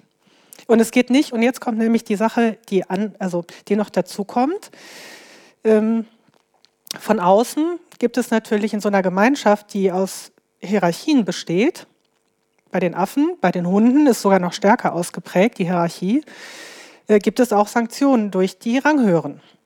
Also das ist auch eine Triebfeder, kann man auch eben entsprechend bei den Affen beobachten. Zum Beispiel, ne, ranghöheres Männchen muss immer gucken, dass die Frauen nicht bestiegen werden. Wenn das aber dann rausgeht, das ranghörige Männchen, dann kommen natürlich die anderen schon und dann ähm, wird, sich, wird da auch korpuliert. Aber nachher haben dann die rangniedrigen Männchen, wenn der höhere wieder zurückkommt, haben die so ein schlechtes Gewissen. Ne? Und Das ist ja interessant. zeigen sich dem unterwürfig und so, so dass der das eigentlich schon merken könnte. also die wissen, ich habe Scheiße gebaut. Die oh, wissen oh, das. oh. das. Und Olli, du kannst das von Hunden genauso sagen. Die wissen natürlich Ja, klar. auch, wenn sie Scheiße gebaut haben. Das heißt, und die haben, also die haben einerseits Angst vor Bestrafung, aber auch bei Hunden, oft werden die ja gar nicht bestraft, sondern nur, es wird so ein gewisser Druck ausgeübt, aber die werden ja dann nicht geschlagen oder ähnliches. Trotzdem schämen sie sich sehr stark und das, sagt er, ist halt dieses Zusammenspiel. Man hat schon diese Veranlagung dazu, weil wenn man nur also auf Strafe reagieren würde, würde man sich anders verhalten. Als Mensch, als auch als Hund. Also man hat da eine Veranlagung zu, eine Begabung zu, sich eben so zu verhalten. Ja, das ist sehr überzeugend. Ich würde das als vielleicht als Gewissen bezeichnen, was da aktiv wird. Ja, genau. Also was ich auch gut fand, was er nochmal so aufgezeigt hat, ist, dass man bei kleinen Kindern schon, schon sehr früh auch beobachten kann, dass die ein Gefühl für Moral haben, im Sinne von, äh, ich tue nicht einfach einem weh, einfach so, ne? ich schlag den nicht und ich tue dem nichts. Aber überhaupt nichts mit äh, Gebräuchen anfangen können. Also ob man jetzt als Junge aufs Jungsklo geht oder aufs Mädchenklo, das ist den Schnurzpiepe. Ja, und wie man Messer und Gabel festhält. Ja, sowas, und, genau. Ne? ja. Also solche gesellschaftlichen Konventionen sind für die nicht weiter interessant erstmal. Das muss man mühevoll erlernen. Aber so bestimmte Dinge, die eben eher vielleicht moralisch sind, kommen, also lernen die sehr schnell und sind für die auch recht schnell normal. Also sie würden das gar nicht in Frage stellen. Das finde ich cool. Das finde ich einen coolen Blick auf die Moral, weil das die Moral so ein bisschen entromantisiert. Ne? Von diesem, ja, das, der göttliche Funke lässt uns allen ja, so gute Menschen werden äh, oder so. Und das ist so eine total neutrale Betrachtung und es macht total Sinn in meinen Augen. Dass das nützlich ist, auch im. Es funktioniert auch, dass man es mit Evolution erklärt, ne? weil das ja Mechanismen sind, die dadurch entstehen, die, die gut funktionieren einfach. Ne? Du kannst ja, ich glaube, man kann sich nicht vorstellen, dass eine soziale Spezies existiert, also wo äh, die Tiere in irgendeiner Form zusammenleben oder zusammenarbeiten. Ähm, und wenn es nur zusammen äh, ein Beutetier jagen ist oder sowas, dass sie, dass sie zu, zusammenleben können, ohne dass es eine Instanz wie ein Gewissen gibt, das mir sagt, ähm, wie ich mich zu verhalten habe in der Gruppe. Das geht ja nicht. Wie sollen das Beispiel Alligatoren ist prima, wenn Alligatoren das nicht haben, aber Alligatoren sind ja auch keine sozialen Tiere. Richtig, die leben auf sich alleine gestellt. Die leben auf sich alleine und kommen nur zur Brunft zusammen. Ja, es gibt noch andere Prinzipien, zum Beispiel bei Sicher. den Bienen. Ne? Die funktionieren halt auch in der Gruppe, aber etwas anders. Es hat halt was tatsächlich mit der, eben mit der bestimmten Organisation zu tun. Aber wenn wir halt, ne, wir, wir kommen ja daher, dass irgendwie Gott gesagt hat, die Moral komme über uns und wenn wir frei von Gott sind, benehmen wir uns halt so impulsgesteuert, dass wir jeden umbringen und jeden vergewaltigen. Das wäre jetzt hierdurch widerlegt, dass man das eben auch ohne Gott nicht tun würde. Jetzt hat aber der Herr äh, de Waal noch ein paar andere interessante Thesen in seinem Buch, nämlich er ist gar nicht, er ist sehr offen Religion gegenüber und das finde ich jetzt einen interessanten Punkt. Ich meine, er spricht auch darüber, ähm, dass die Religion nicht unbedingt der Wissenschaft per se unterlegen ist, zwar in der Kultur, wie diese Institutionen sich verhalten, also dass die sich nicht erneuern, dass die Fortschritt nicht aufgeschlossen gegenüber sind. Äh, Aber erstmal macht er da, also ist er da, war ich etwas überrascht, dass er da dem Ganzen sehr doch recht positiv gegenübersteht. Und mir ist das jetzt schon öfter begegnet, auch bei der Ina Wunn. Also irgendwie sieht er halt in der, in der Historie der Menschen, dass Religion irgendwie eine sehr, sehr große Rolle gespielt hat. Die meisten Leute auf der Welt oder die meisten Kulturen haben irgendwie eine Religion und er fragt sich, wieso, wofür ist die nützlich? Also was Mhm. deckt die ab? Ja, und das war ja auch das, was äh, die Ina Wunn meinte. Also ihre These war ja, dass es, also es gab schon immer Religion seit den wirklich ersten Entstehungstagen dann des Menschen. Und die erfüllt immer eine bestimmte Rolle und evo- evolviert ja auch mit, also verändert sich mit der Zeit. Aber irgendein, irgendeine Rolle scheint es zu spielen. Also er kommt dann auch nicht so richtig, hm, also ich weiß nicht, also so, so richtig zu einer Konklusion kommt er nachher nicht. Also er sagt, diese, diese, eben diese Moral, dieser Moralkodex hat dann dazu geführt, dass Menschen sich den Gott erschaffen haben, ne, dass aber die Religionen eine Top-Down-Moralität haben, die wir gar nicht brauchen, sondern dass eben aus so bestimmten Bedürfnissen, die aus der Natur des Menschen kommen, eine Religion evolutionär Sinn macht. Ja, das ist interessant. Das wäre ja sozusagen die These, okay, dem Menschen fehlt sozusagen, dem, der Hund hat halt den Menschen als obere Instanz, dann kann der ein schlechtes Gewissen gegenüber dem Menschen haben. Und der Mensch erfindet sich eine über ihm stehende Instanz, damit er ein schlechtes Gewissen gegenüber Gott dann haben kann, oder? Naja, ich denke, es- eine eine Religion stärkt vor allem den Top-Down-Durchgriff. Ne? Ähm, du machst nicht mehr, was ich sage, weil sonst hau ich dir eine runter, sondern du machst, was ich sage, weil sonst der allmächtige Gott wirklich böse auf dich ist. Und das kann einer Gruppe Vorteile, also das kann einer Gruppe sehr starke Vorteile geben im Konkurrenzkampf. Dafür brauchst du keine Religion. Das funktioniert bei den Schimpansen wunderbar, einfach dadurch, dass, die, dass, das, dass der Anführer kräftig ist und Autorität hat. Aber gibt es bei den Schimpansen auch so Konflikte, die von einer Gruppe also zwischen zwei Gruppen sind so, so zum Beispiel, dass irgendwie eine Schimpansengruppe ein Stück Wald von den anderen erobert. Also die Menschen haben ja Kriege gegeneinander geführt über Territorialsachen. Gibt's, und dann würde man erklären, okay, gut, wenn wir so eine Religion haben und damit alle gefügig machen, dann kämpft die Bevölkerung halt mit und der Krieg wird gewonnen, weil alle, weil alle halt gegen die anderen kämpfen. Gibt es denn bei den Schimpansen auch so Konflikte zwischen den Gruppen? Ja, klar, die sind ja recht, äh, also die Schimpansen sind ja recht aggressiv. Bei den Bonobos gibt es das zum Beispiel nicht. Also nicht so stark, weil die sind ja, das sind diese Affen, die immer kopulieren. Ja, und die kopulieren dann auch mit der Feindesgruppe. Also die bauen ah. halt Aggressionen dadurch ab. Da gibt es auch Aggressionen, aber die sind da ähm, scheinbar nicht so, das ist nicht so das Problem. Aber die, also die, aber die These, die er hier hat, ist, ist nicht, dass Religion hier als Werkzeug benutzt, das sagt er natürlich, das wird so benutzt. Natürlich wird Religion so benutzt. Aber okay. der Punkt, den er hier machen will, ist so ähnlich wie der Pascal Boyer, der sagt das nämlich auch. Im Grunde ist das, was man bei den Affen schon sieht, den Moralkodex, den die da haben. Es gibt da so ein paar Beobachtungen, die lasse ich jetzt mal weg. Also jedenfalls das, was da schon angelegt ist, in dem Moment, wo man komplizierter, also wo man kompliziert äh, kommunizieren kann über Sprache, kann es leicht sein, dass daraus eben ein Gott konstruiert wird. Also dass da, dass, dass man Aha. gewisse Praktiken, Rituale hat, dass das wie Pascal Boyer sagt ja, das ist ein Nebeneffekt davon. Ne? Aha. Und De Waal sagt auch immer, es ist nicht so, das Ergebnis, was man sieht von einem Verhalten, heißt nicht, dass das der Sinn der Evolution ist. Ja. Also wenn ich zum ja. Beispiel, also, ne, also wenn ich zum Beispiel, ich glaube, sein Beispiel war, wenn Menschen an einem Strand sind und da kommt so ein, da wird ein Hai angespült. Ne? Alle haben Mitleid mit dem Hai und schubsen den wieder zurück. Ne? Ob, mhm. Obwohl das eigentlich jetzt nicht so viel Sinn macht. Ne?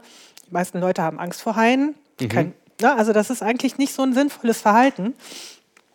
Aber es geht halt nicht darum, dass wir Fähigkeiten ausgeprägt haben, um Hai zu retten, sondern das ist ein Nebeneffekt von etwas, ja. was sich ausgeprägt hat. Das heißt, die Theorie ist, was in uns enthalten ist, ist die Fähigkeit, moralisch zu sein und ähm, eine Empathie zu empfinden und Regeln irgendwie einen Sinn für diese Regeln haben, die in der Gesellschaft, in der sozialen Gesellschaft Sinn machen. Und dann, und dann wenn, wenn man sozusagen zu gut kommunizieren kann, dann wird als Nebeneffekt, als ungewünschter Nebeneffekt aus diesen eigentlich einfachen Regeln oder dieser eigentlich einfachen Moral auf einmal äh, eine Religion. Also der Nährboden der Religion ist das, was in uns eh schon angelegt ist, plus äh, die Fähigkeit, leider, dass wir zu gut kommunizieren können. Nee, ich würde es gar nicht, ich würde gar nicht so unbedingt ausdrücken. Also mein, mein Eindruck ist, aber das ist wirklich was, über was wir bestimmt noch intensiv mal diskutieren werden, ist, dass die halt, zumindest die Biologen, äh, die sich mit dem, mit dem Thema beschäftigen, dass deren Theorie ist, dass, an der, dass die Religion ein wichtiger Teil des Menschen ist. Das ist aber nicht die Religion, die wir meinen mit den Institutionen und dem Quatsch, an den man glaubt, dass da das Christkind auf die Erde kommt und sowas. Ne? Aber dass es da irgendwas gibt, was für uns wichtig ist. Deswegen auch eben meine Frage, was bleibt von Weihnachten da noch? Weil dieses rein wissenschaftliche ist halt, da, da scheint manchmal etwas zu fehlen. Vielleicht nehmen wir uns das nächste Mal Hartmann Rosa vor mit seiner Resonanz, der ja sagt, das, was da fehlt, ist Resonanz. Ist ein Eintreten mit der Natur, miteinander und so weiter. Klar, ja, das, ähm, das, ich, ich kann es nur von mir berichten, ähm, bei einigen anderen Leuten, die ich, die ich sehr gut kenne, dass wir natürlich ähm, regelmäßig oder in alle, naja, regelmäßig, in, in Abständen sagst du, ich muss aus dem Alltag raus. Ich muss was anderes erleben. Ich muss was, ich muss mich irgendwie äh, in irgendeiner Form erhaben fühlen. Und äh, da gehen halt einige in die Kirche und ich, ähm, ich, äh, ich weiß nicht, ich kann auch in einem tropischen Regen stehen oder ähm, durch, äh, durch Mangroven paddeln und hab das dann. Andere Leute haben das Gefühl, wenn sie einen neuen Star Wars Film gucken oder wieder andere hören sich äh, Richard Wagner Musik an oder sowas. Oder Podcasts. ja, ja, ja, nee, das nein. Stimmt, ich glaube, dieses Gefühl der Erhabenheit, wie man das eben möchte. Also bei unserem Podcast, das ist auf jeden Fall, äh, naja. Ja, ähm, also Ja, ich, äh, ja es ich glaube auch, dass das existiert, aber ich denke, es ist nicht äh, zwangsläufig mit Religion gekoppelt. Das ist vielleicht historisch das Einfachste, das mit Religion zu koppeln. Weil halt nicht jeder ähm, einen Star Wars-Film sehen kann in der Geschichte der Menschheit und auch nicht jeder Zugang zu tropischen Regenwäldern hat. Ich glaube, es hat was damit zu tun, was man unter Religion versteht. Die nennen die, ein bestimmtes Phänomen Religion. Man könnte es auch wahrscheinlich Spiritualität nennen oder vielleicht ist es auch eine Art von Gemeinschaftssinn. Also das, was du jetzt alles aufgezählt hast, waren alles Dinge, die man halt alleine machen kann. Ist ja auch legitim. Was äh, kein Aber- gutes Licht auf mich wirkt, oder? Naja, gut. Nein, aber wenn man halt in der, wenn man in der Gruppe eben sowas erleben kann, ne, so eine Resonanz, Ja. dann ist das halt schon was, was, was ich, also da muss ich auch sagen, was, also was ich im Moment mit einem Wissens eher wissenschaftlich orientierten Weltbild etwas schwer noch in Verbindung bringen kann. Also da sollte man vielleicht auch dran arbeiten, eben da ein bisschen zu schauen, was kann man da entsprechend auch anbieten, was diese Bedürfnisse dann erfüllt, ohne so eine Religion da zu schaffen. Guter Punkt. Sehr guter Punkt. Können wir es ja nochmal näher angucken. Ja, ja, wir hatten ja auch schon mal in einem früheren Podcast gesagt, dass das auf jeden Fall ein leichtes Einfallstor für die Religionen ist. Ja. Dieses, dieser, dieses Bedürfnis nach, ich nenne es jetzt mal Spiritualität oder Genau. Gemeinschafts. Und dann behaupten sie, sie hätten es erfunden. Ja, ja, genau. Ja. Und sie bieten es vor allem in, äh, an. Sie bieten es halt an. Behaupten Regelmäßig. sie. Du weißt also, ja, ja, behaupten sie. Also, sie machen dann ihren Tam-Tam am Sonntag und so weiter und so weiter. Also, ja, ja. Ich finde immer Hochzeitsfeiern so absurd. Ich weiß gar nicht genau warum. Äh, Man kann, mm, man kann sich einen schönen Tag machen und man kann eine Party mit Freunden machen, weil man sich was verspricht. Wir, wir, wir geben jetzt dem Staat und der Gesellschaft zu erkennen, dass wir heiraten. Wir wollen für uns zusammen da sein. Und da kann man eine schöne Party machen, da muss man auch ein Dokument unterschreiben, und das finde ich alles gut. Aber das wird so ritualisiert. Mit äh, weißen Kleidern, dann sehen die Frauen aus wie eine Torte. Ja, wir sind in modernen Zeiten, manchmal können auch die Männer aussehen wie Torten. Und äh, dann wird äh, ein riesiger Raum gebucht und dann kommt der Pfarrer und, und all diese Dinge. Ja gut, das können wir nachher rausschneiden. Aber ich habe den Eindruck, dass es, äh, dass es also ritualisiert ist, dass es völlig erstarrt ist, dass es die eigentliche Bedeutung, äh, eine Beziehung zu feiern und die Leute zu feiern, die beteiligt sind. Ähm, ähm, und offiziell dem, dem, de- dem, dem Staat oder der Gesellschaft klar zu machen, ja, wir sorgen jetzt für uns. Wenn du den einen meinst, meinst du auch den anderen. Ähm, dass das völlig vergessen wird. Dass das halt untergeht unter diesen, Ja, unter diesen Ritualen. Ja, aber es sind zwei Punkte, weil das eine ist wirklich das Individuelle, was du jetzt halt sehr in den Vordergrund stellst, aber Rituale sind etwas, also das würde dir bestimmt jeder Biologe auch bei diesen, in diesen Tiergemeinschaften sagen, dass Rituale sind halt ein totaler Beziehungskit. Also die haben auch ihre, ihre Rituale. Also gerade die Rituale äh, finde, finde ich irgendwie, finde ich jetzt komisch, die abzuschaffen. Also ich glaube, das Ritual an sich, das macht schon auch Sinn. Klar, wenn das so ein Fake-Ding ist und nur noch dem Konsum dient, dann ist das was anderes. Aber jetzt so gewisse Geschichten, über die, das ist ja auch ein Stück Identität und auch so ein, halt ein Kit irgendwie in der, in der Gesellschaft. Also das, Ja, das- komplett abzuschaffen. Ja, das Ritual ist, glaube ich, dazu da, äh, nicht, äh, um, um sozusagen sowas wie einen Beweis zu liefern. Also man, man sagt halt nicht nur, ja, wir versprechen uns jetzt gegeneinander, äh, füreinander da zu sein, sondern man macht diesen Riesenaufwand und je aufwendiger der Aufwand ist, desto mehr wurde der Beweis erbracht, ja, guck, wir meinen das auch so. Wir sagen das nicht nur, sondern wir machen das halt. Das ist so ähnlich wie eine Schiffstaufe. Der Akt, dass ich sage, hiermit taufe ich dieses Schiff auf den Namen Tralala, also dass ich das ausspreche, ist ja der Akt. Und vielleicht reicht den Leuten das nicht bei der Heirat, das einfach nur auszusprechen, sondern die müssen den Akt dazu erfinden, weil sie sonst das Gefühl haben, wo ist denn jetzt der Akt, dass, dass wir das wirklich gemacht haben? Und dann erfindet man Rituale, auf denen man sozusagen diesen Akt überträgt. Und wenn man die Rituale nicht macht, hat man das Gefühl, man hat den Akt nicht durchgeführt, also diesen Akt des sich gegenseitig das Versprechens. Vielleicht ist es so. Aber das ist nur wieder, das ist nur aus der Sicht der, der Heiratenden. genau. jetzt argumentiert. Stimmt, aber, in, stimmt. aber in vielen Kulturen ist das, geht es überhaupt nicht um die da heiraten. Die wollen ja diese bescheuerte Feier da vielleicht gar nicht haben. Das ist so ein Gesellschaftskit, wo man dann wieder Leute einlädt und das macht dann auch jeder. Und irgendwie ist das so, und das Leben ist auch so, dann wird man geboren, dann macht man das, dann heiratet man, dann macht man das. Ja, stimmt, du hast recht, ja. Das hat irgendwie noch aus, aus Sicht der Gesellschaft noch eine andere Bedeutung, wo es gar nicht um die Bedürfnisse des Individuums geht. Ja, interessant. Ja, das stimmt, da hast recht. Ja. Ja, als Erklärung äh, finde ich das äh, äh, überzeugend, ja. Dadurch wird es ja immer noch nicht besser. Ich finde aber, man muss darüber diskutieren, ob man das Ja. alles äh, zugunsten des Individualis Individualismus abschaffen kann, weil ich glaube, wenn man zum Beispiel Weihnachten sagt, wir machen das nicht mehr so, wie es jetzt ist, kenne ich atheistische Familien, die wirklich nichts mit Gott am Hut haben, aber diese, die, diese Geschichten mit dem Baum und so, das hat halt für Familien auch was Schönes. Ich kann es nicht anders ausdrücken. Ja, das macht ja nichts. Deswegen, was nimmt man davon weg? Das macht ja nichts, genau. Was nimmt man davon weg? Was erhält man? Wie kann man das auch positiv gestalten? Ohne, also so nimmt man doch den Religionen auch den Wind aus den Segeln. Das stimmt, so nimmt man den, wenn man sagt, ja, wir, wir feiern das halt und dieses Brimborium mit den Kerzen am Baum und so, das ist halt auch für Kinder cool. Und da brauchen wir eben nicht in die Kirche zu gehen, weil da können wir es halt zu Hause machen. Das stimmt, Ja. das ist eigentlich ganz gut. Weihnachten, das seid nicht ihr, das sind wir. Das sind wir. Ja, genau, so, so sieht's aus. Und der Baum gehört denen nämlich gar nicht. Nee, der gehört den Und der Esel auch nicht. den reklamieren wir auch. Mein Den Esel kriegt ihr nicht. nicht. Ah, äh. Okay. Da gab es ähm, da gab's vor einer Weile im Ketzer-Podcast ein sehr interessantes Interview mit Andreas Edmüller. Das ist der Autor des Buches Die Legende von der christlichen Moral, warum das Christentum moralisch orientierungslos ist. Der geht da, ähm, also es ist ein richtig gutes Interview, das haben die Jungs gut gemacht. Ähm, hört euch das mal an, wenn ihr Lust habt. Ja, sehr gut.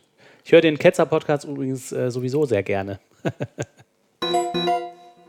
Liebe Hörerinnen und Hörer, wir kommen zur nächsten Rubrik und zwar Hörer beschimpfen Podcaster. Kommentare, Kommentare, Kommentare, Kommentare, Kommentare. Kommentare. Ja, und zwar habe ich äh, aus den vielen Kommentaren, die uns wieder zugegangen sind von euch, einige ausgesucht. Ähm, und hier an der Stelle auch nochmal vielen Dank für eure Partizipation, für, eures, für, für das Lesen, für das Zuhören, für euer Mitmachen. Ähm, und zwar nehme ich als erstes mal einen äh, Kommentar, den wir auf Soundcloud bekommen haben. Auf Soundcloud äh, sind ja die Audiodateien von unserem Podcast gehostet. Und der erste und bis jetzt einzige Kommentar, den wir überhaupt jemals auf Soundcloud bekommen haben, ist von Frieda Jazz Hands. Und Kommentare auf Soundcloud sind immer an eine gewisse Position, Abspielposition in der Audiodatei gebunden.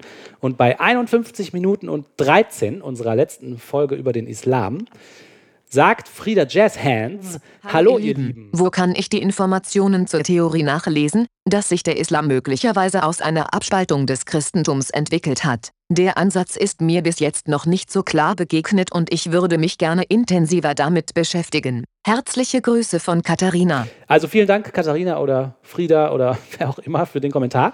Äh, ich überlasse die Antwort ähm, einfach mal dem Olli. Ähm, okay. Ich habe dazu im Laufe der letzten hm, zwei Jahre äh, nach und nach ein paar Bücher gelesen.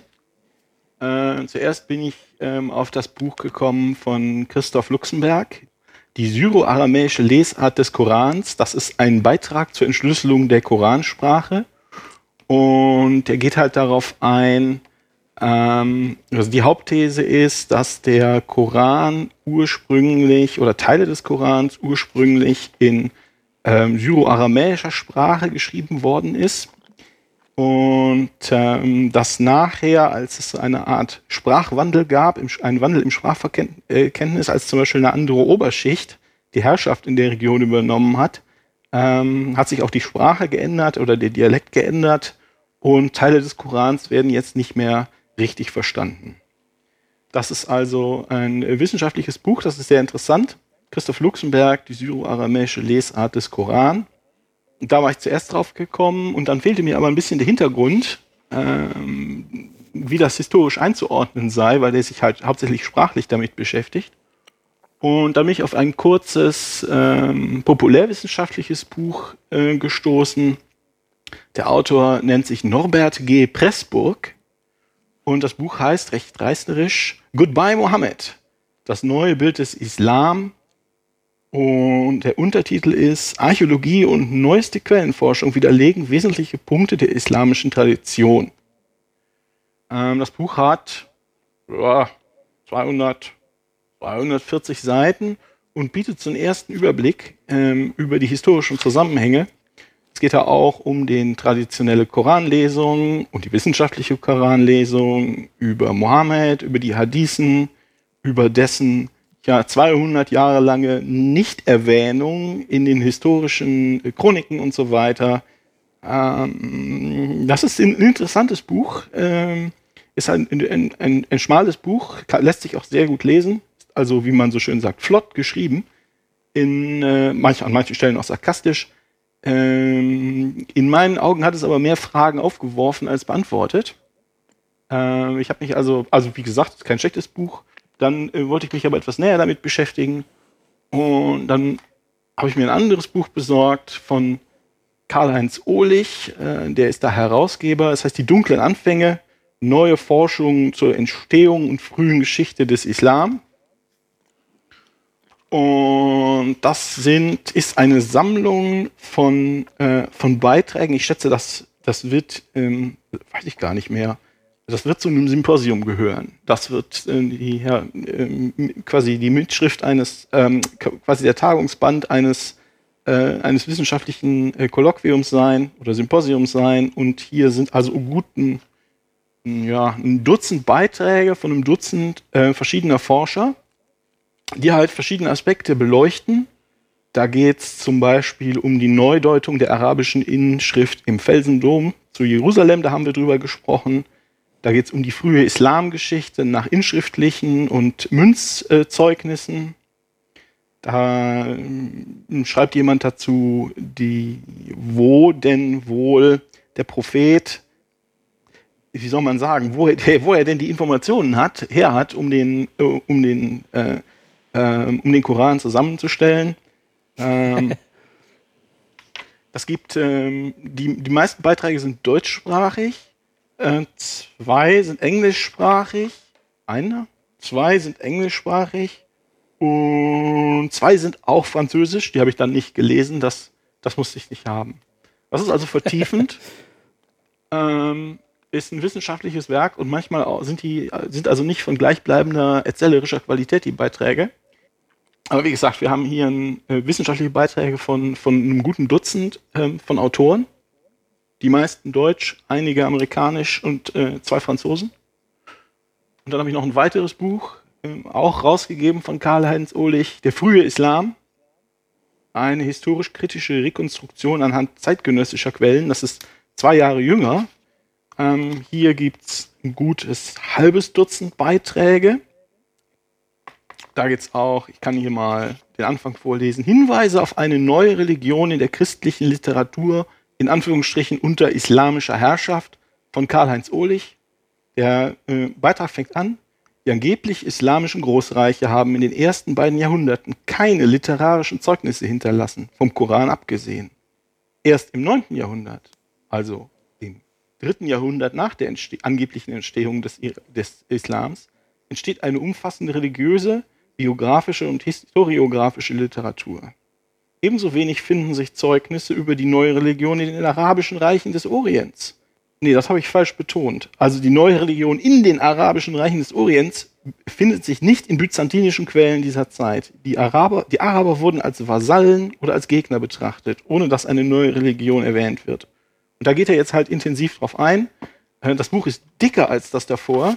Es sind aber nur halb so viele Beiträge drin, was ja ein, äh, was irgendwie immer ein Clou ist, dass sie sich jetzt haben, haben sie halt ein paar Jahre weiter geforscht und haben, sind jetzt zu mehr Ergebnissen gekommen, die halt äh, beschreiben wollen. Ähm, es gibt auch noch ein paar amerikanische Autoren, die zum Thema schreiben. Es gibt Robert Spencer, den ziemlich viele Leute kennen. Ich habe hier ein Buch, The Truth About Mohammed. Ähm, aber ich muss sagen, der war mir so unsympathisch, äh, dass ich das nicht zu Ende gelesen habe. Aber viele Leute finden das auch gut. Aber das, ähm, ja, das ist die Literatur, die ich kenne. Da kann ich natürlich, gibt es noch hier, das hat mir auch jemand, jemand hat mir das geschenkt. The Life of Muhammad. Ähm, das ist so eine, aber so eine religiöse Nacherzählung, ist wie ein Märchen, was der, was der, was der, was der alles gemacht hat und so. Es ist ganz lustig, habe ich auch nicht ganz gelesen, immer mal wieder was. Aber dann eher ähm, nicht als Quelle zu verwenden ja, gut, äh, für die Theorie, dass ja. es nur eine Abspaltung vom genau. Christentum ist. Ne? Also, wenn, wenn euch das interessiert, äh, sucht nach äh, Christoph Luxemburg, sucht nach dem Buch von Norbert Pressburg, das ist wahrscheinlich ein guter Einstieg, Goodbye Mohammed. Und die Bücher, die Karl-Heinz Ohlich rausgegeben hat und andere waren auch noch dabei, ähm, sind halt ähm, aus dieser deutschen Schule, ich glaube, die sitzen in Saarbrücken oder einige von denen sitzen in Saarbrücken, ähm, sind die Ergebnisse dieser, dieser Forschung. Ja, super interessant. Jetzt habt ihr mal einen kleinen Einblick hinter die Kulissen von so einem Podcast bekommen anscheinend. Vielleicht können wir das auch zum Anlass nehmen, äh, unter die Folge, unter diese Folge eine kleine Linksammlung zu posten, um diese, um das nochmal ja, klar, deutlicher aufzuschreiben. Ähm, ja. Dann äh, habe ich Kommentare rausgesucht zum, zu, zum Blog-Eintrag äh, auf man glaubt es nicht.wordpress.com. Äh, und zwar der Blog-Eintrag Eintrag zur Zahl der Muslime in Deutschland, wo ein paar Zahlen und Statistiken durchgesprochen worden sind. Und da schreibt jetzt seit einiger Zeit äh, auch Uwe Lehnert. Und wenn man davon ausgeht, dass die Leute hier nicht betrügen und unter Pseudonymen schreiben, die sie nicht sind, äh, Uwe Lehnhardt ist ein Autor, der hat zum Beispiel das Buch geschrieben, Warum ich kein Christ sein will. Und unter den Blog-Eintrag zur Zahl der Muslime in Deutschland schreibt Uwe Lehnhardt, äh, ich mache mal nur einen Ausschnitt, der hat relativ viel da geschrieben, aber ich habe jetzt mal einen Ausschnitt rausgesucht. Nicht die Anzahl von Menschen, die eine Gesellschaft bedrohen könnte, ist maßgebend. Es ist die Position, die sie in den politischen und gesellschaftlichen Institutionen einnehmen, ihre durch eine Ideologie gestützte Zielstrebigkeit und Aggressivität, ferner die Unterstützung durch maßgebende Kräfte innerhalb der Aufnahmegesellschaft. Äh, ich habe das deswegen hier rausgesucht, weil mir ist das so ein bisschen aufgestoßen. Äh, und zwar, ich habe hab mir die Frage gestellt, kann man denn behaupten, dass jetzt, also in dem Gespräch, was da auf dem Blog stattfindet, geht es natürlich auch um die Flüchtlinge, die zu, nach Deutschland gekommen sind und so weiter. Und ich habe mich gefragt, kann man denn überhaupt behaupten, dass Flüchtlinge, die gerade erst hier angekommen sind, wirklich aggressiv und zielstrebig den Islam durchsetzen? Also das Argument scheint mir mm, nicht so stichhaltig. Ähm, und das andere Argument, was er sagt, äh, durch ihre Positionen in den politischen und gesellschaftlichen Institutionen da frage ich mich, haben denn in Deutschland äh, besonders wichtige Positionen, sind die von Muslimen besetzt hier? Also das sind zwei Fragen, die ich mir gestellt habe, als ich das gelesen habe.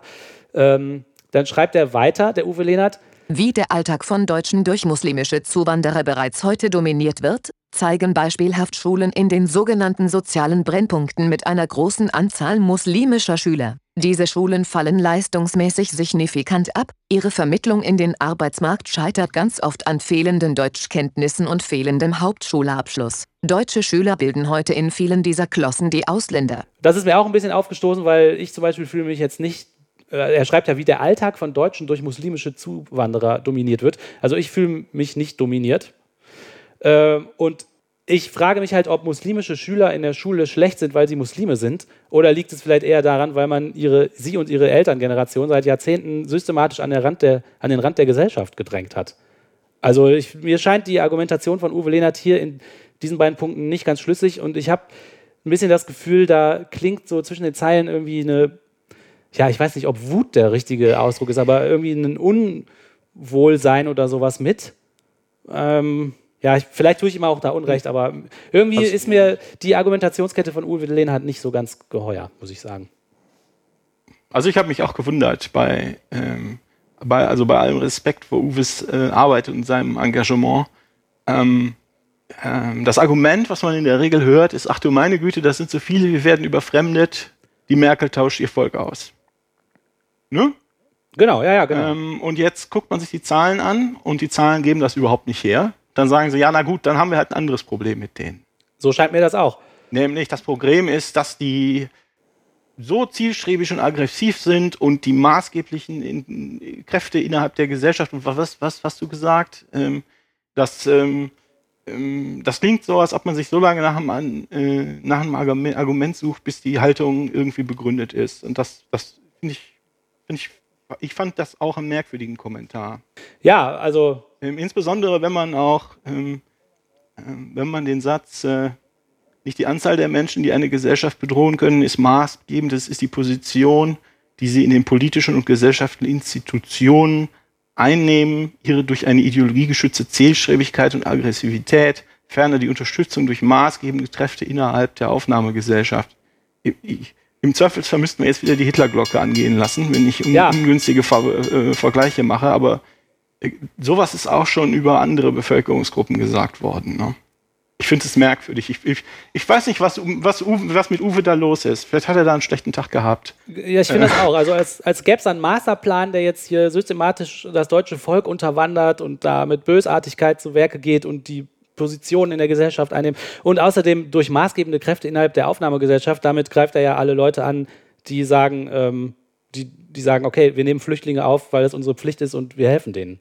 Also so lese ich das jetzt hier. Ich fand das ein bisschen schade. Und ähm, ja, es gab, es gab was Analoges, was ich gefunden hatte, und zwar ähm, hat sich hier der Blog Wissenblog, Wissenblog, also WordPress ähm, ähm, sammelt immer schön ein, wo wir verlinkt werden und zeigt das. Und dann kann ich mir das immer angucken, wo wir verlinkt werden. Und es gab den, es gibt den Blog Wissen bloggt und der hat sich christlich, äh, christlich, kritisch mit unserem Artikel auseinandergesetzt. und ähm, da steht, der Anzahl, der Anteil der Muslime bzw. von Ausländern oder Deutschen mit Migrationshintergrund wird viel stärker steigen, als Emgen glaubt. Die gefühlten Zahlen von 16% Muslime sind für die jungen Altersgruppen sogar noch untertrieben. Und zeigt schön Grafiken aus dem, äh, aus dem Migrationsbericht und so weiter und so fort. Es geht also genau in die gleiche Richtung. Und da werden, also um, um, um zu dem ja, Ergebnis zu kommen, das ist alles, Hilfe, Hilfe, alles ist viel schlimmer, als ihr glaubt, werden also wüsten, wüst Begriffe durcheinander gewürfelt. Hier werden also, ähm, äh, er würfelt Migranten und Muslime durcheinander, sagt dann, dass alle Ausländer oder Leute mit Hintergrund äh, impliziert, das seien Muslime, deshalb seien die Zahlen viel höher. Und das stimmt halt hinten und vorne nicht. Ich habe mal in den Migrationsbericht reingeguckt und da steht also äh, zum Beispiel, dass der Anteil, ähm, äh, die, es geht hier um ausländische Personengruppen, der Anteil der Türken zum Beispiel ist 18,7 Prozent an ausländischen Personengruppen. Und dann der nächstgrößte Anteil, und, und der sinkt. Der sinkt seit ein paar Jahren wieder. Oder seit einer Weile schon. Und äh, ähm, die, die zweitgrößte Gruppe sind die Polen. Die drittgrößte Gruppe aus äh, Italien. Und dann die nächsten sind die Rumänen und die Griechen. Alles keine Muslime. Vielleicht sind auch Muslime dabei, was weiß ich. Trotzdem wird es hier alles in einen, in, auf einen Haufen geworfen, bis man endlich als, als Ziel der Argumentation dann sagen kann, die gefühlten, Panik, Zahlen, von, Panik. Die, die, gefühlten Zahlen von 16% Muslimen sind sogar noch untertrieben. Das, das wundert mich. Das sind also Leute, die, ähm, ja, ich weiß nicht, was da los ist ich möchte den Leuten nichts Böses unterstellen, aber das, ich habe den Eindruck, es wird so lange gedreht und gewendet, bis es passt. Und das ist, möchte ich eigentlich nicht sehen. Sowas ja, äh, genau. von, von Leuten, die auf unserer Seite sind, also die, die ähm, auf humanistischer Seite sind, ähm, mich wundert, was da los ist. Ja, das fand ich auch. Also äh, gegen die Religionen zu sein, ja, aber aus den falschen Gründen, schade.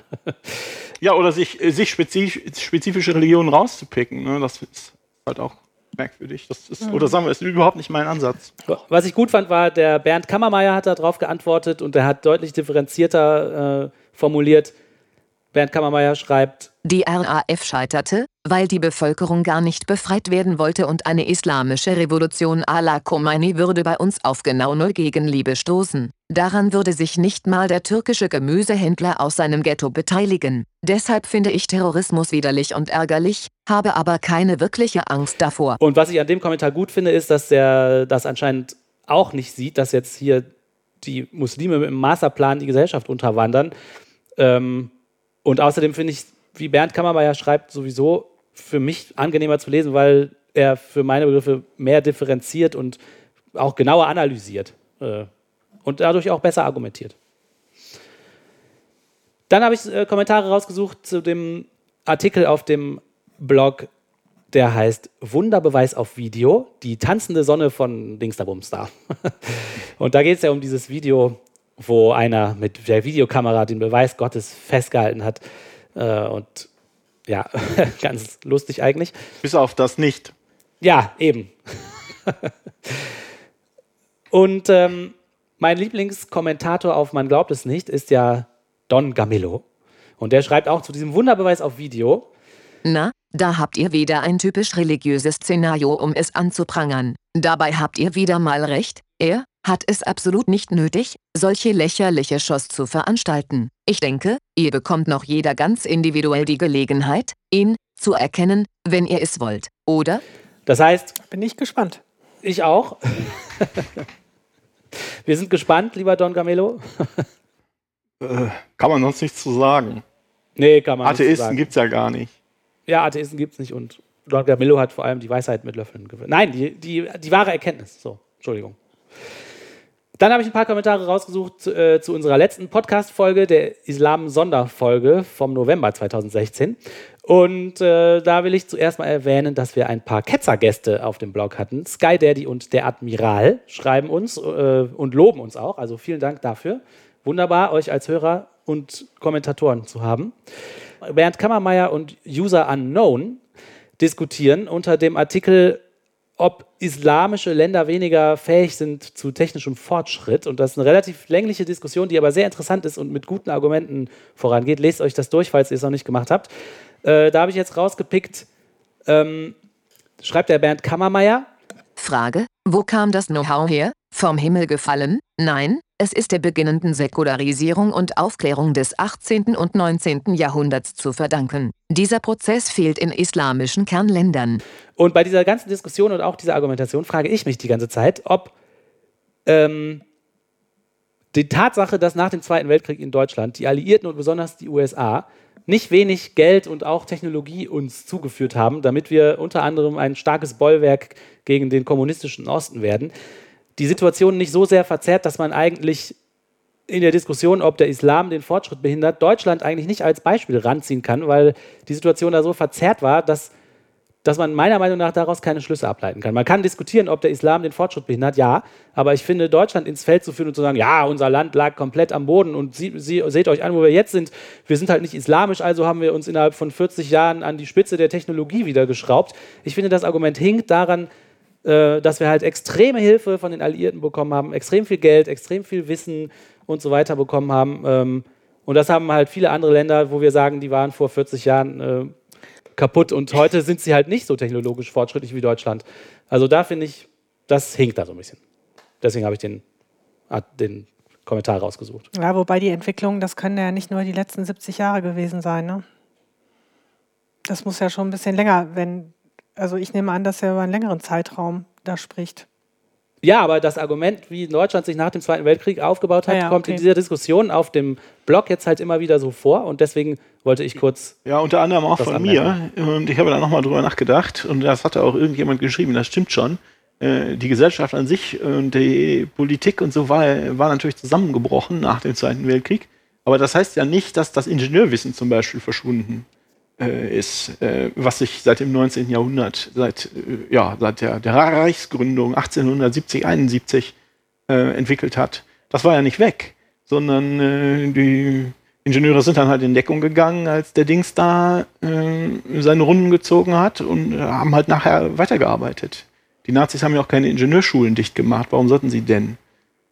Also und dann zusammen mit den schönen, schönen neuen Werkzeugen, wie Till sagt, äh, das ist halt was anderes, als Theologie zu studieren in Saudi-Arabien. Ne? ja, Ja, du hast recht. Das, äh, das Argument hinkt. Muss, muss man gucken, ob man ein besseres findet. ja, was genau, aber deutet. genau. Andere, bei andere, andere, ähm, andere, ja, wie soll man denn sagen, Belege finden für die eine oder andere Richtung. Genau, also haltet die Diskussion gerne am Laufen. Ich äh, finde das super. Ähm, und natürlich hat auch zu, zu dieser Islam-Sonderfolge Don Gamillo etwas zu sagen. Und ich, äh, ihr merkt schon, ich zitiere den hier sehr häufig. Das ist mein Ja, ja, das Lieblingskommentator. merke ich schon. äh, Don Gamillo schreibt, lieber, Lieber Bernd, was du alles glaubst, Islam, Mormon, meinst du, alles, was irgendwie über und als göttliche Offenbarungen geschrieben wurde, kann man für bare Münze nehmen? Da muss ich sagen, lieber Don Gamillo, mir scheint es, als ob du der einzige Mensch auf der ganzen Welt bist, der weiß, was eigentlich genau das Christentum ausmacht, wer sich Christ nennen darf und wer nicht, was eine echte Erleuchtung ist und was nicht, welche Offenbarungen gültig sind und welche nicht. Ich finde es das super, dass wir dich haben, weil ich rufe jetzt hiermit mal all unsere anderen Hörer dazu auf, wenn ihr irgendwelche Fragen in diese Richtung habt, fragt Don Gamillo, er scheint das alles zu wissen. Alle seine Kommentare gehen in diese Richtung, dass er es genau weiß und er weiß auch, wer der echte Christ ist und wer der falsche ist. Vielleicht, wenn ihn die Leute fragen, kann er auch so antworten, dass wir Atheisten das verstehen können. Weil irgendwann Irgendwann. Wissen wir es. werden wir es erkennen, wenn wir es wollen. Oder? Ja. Also, Don Gamello, danke, dass du bei uns schreibst. ja, das waren erstmal die. Kommentare, die ich so zusammengesucht habe. Cool. Dankeschön, Till. Ja gut, liebe Hörerinnen und Hörer, wir wählen zum Schluss unserer Podcasts ja meistens einen Piepvogel aus. Aus der Folge ein Thema, was uns besonders lustig oder erschreckend vorkam. Ich würde den Olli bitten, den Anfang zu machen. Welche, welches Thema dieses Podcasts war diesmal dein persönlicher Piepvogel?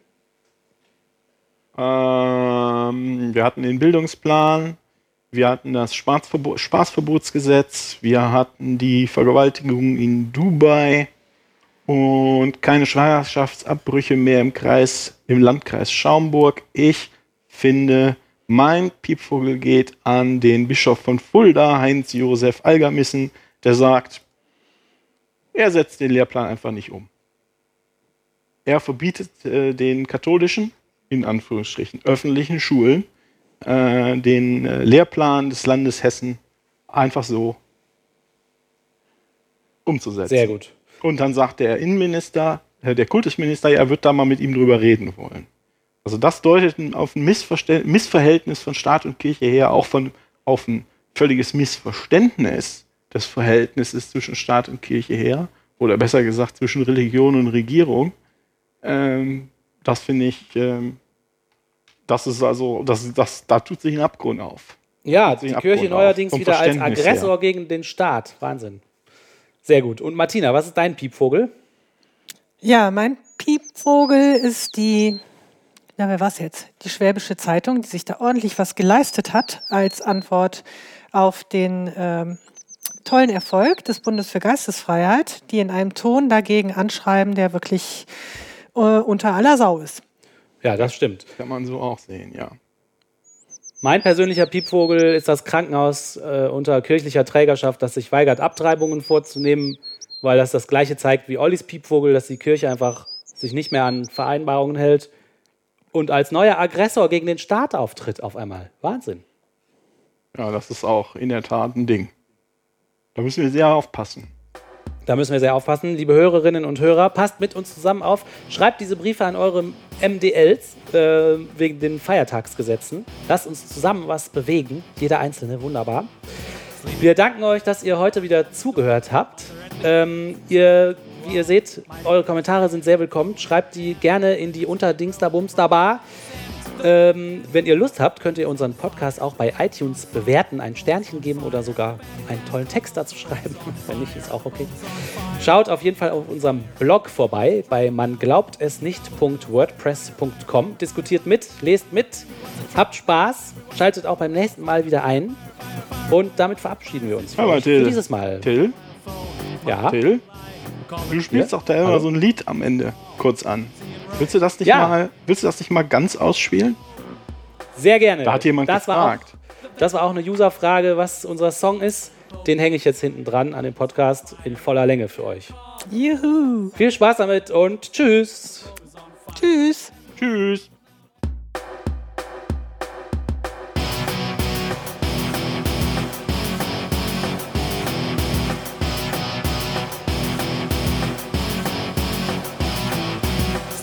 My bed, knocked on the door. Mother at the gates, slapping to a wall. Mighty fierce stare, phone in her hand. Emergency in Rome. For me, they sent the Vatican call. The Pope is on fire, the Pope is on fire, the Pope is on fire. The Vatican call. The Pope is on fire, the Pope is on fire, the Pope is on fire. Everyone's in trouble now, everyone's in trouble now. Fire, fire, fire, fire, fire,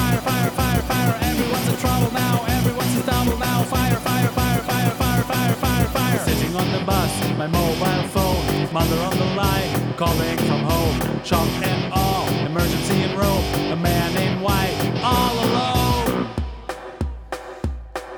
The Vatican call. The Pope is on fire. The Pope is on fire. The Pope is on fire. The Vatican call. The Pope is on fire. The Pope is on fire. The Pope is on fire. Everyone's in trouble now. Everyone's in trouble now. Fire, fire, fire, fire, fire, fire, fire, fire. Everyone's in trouble now. Everyone's in trouble now. Fire,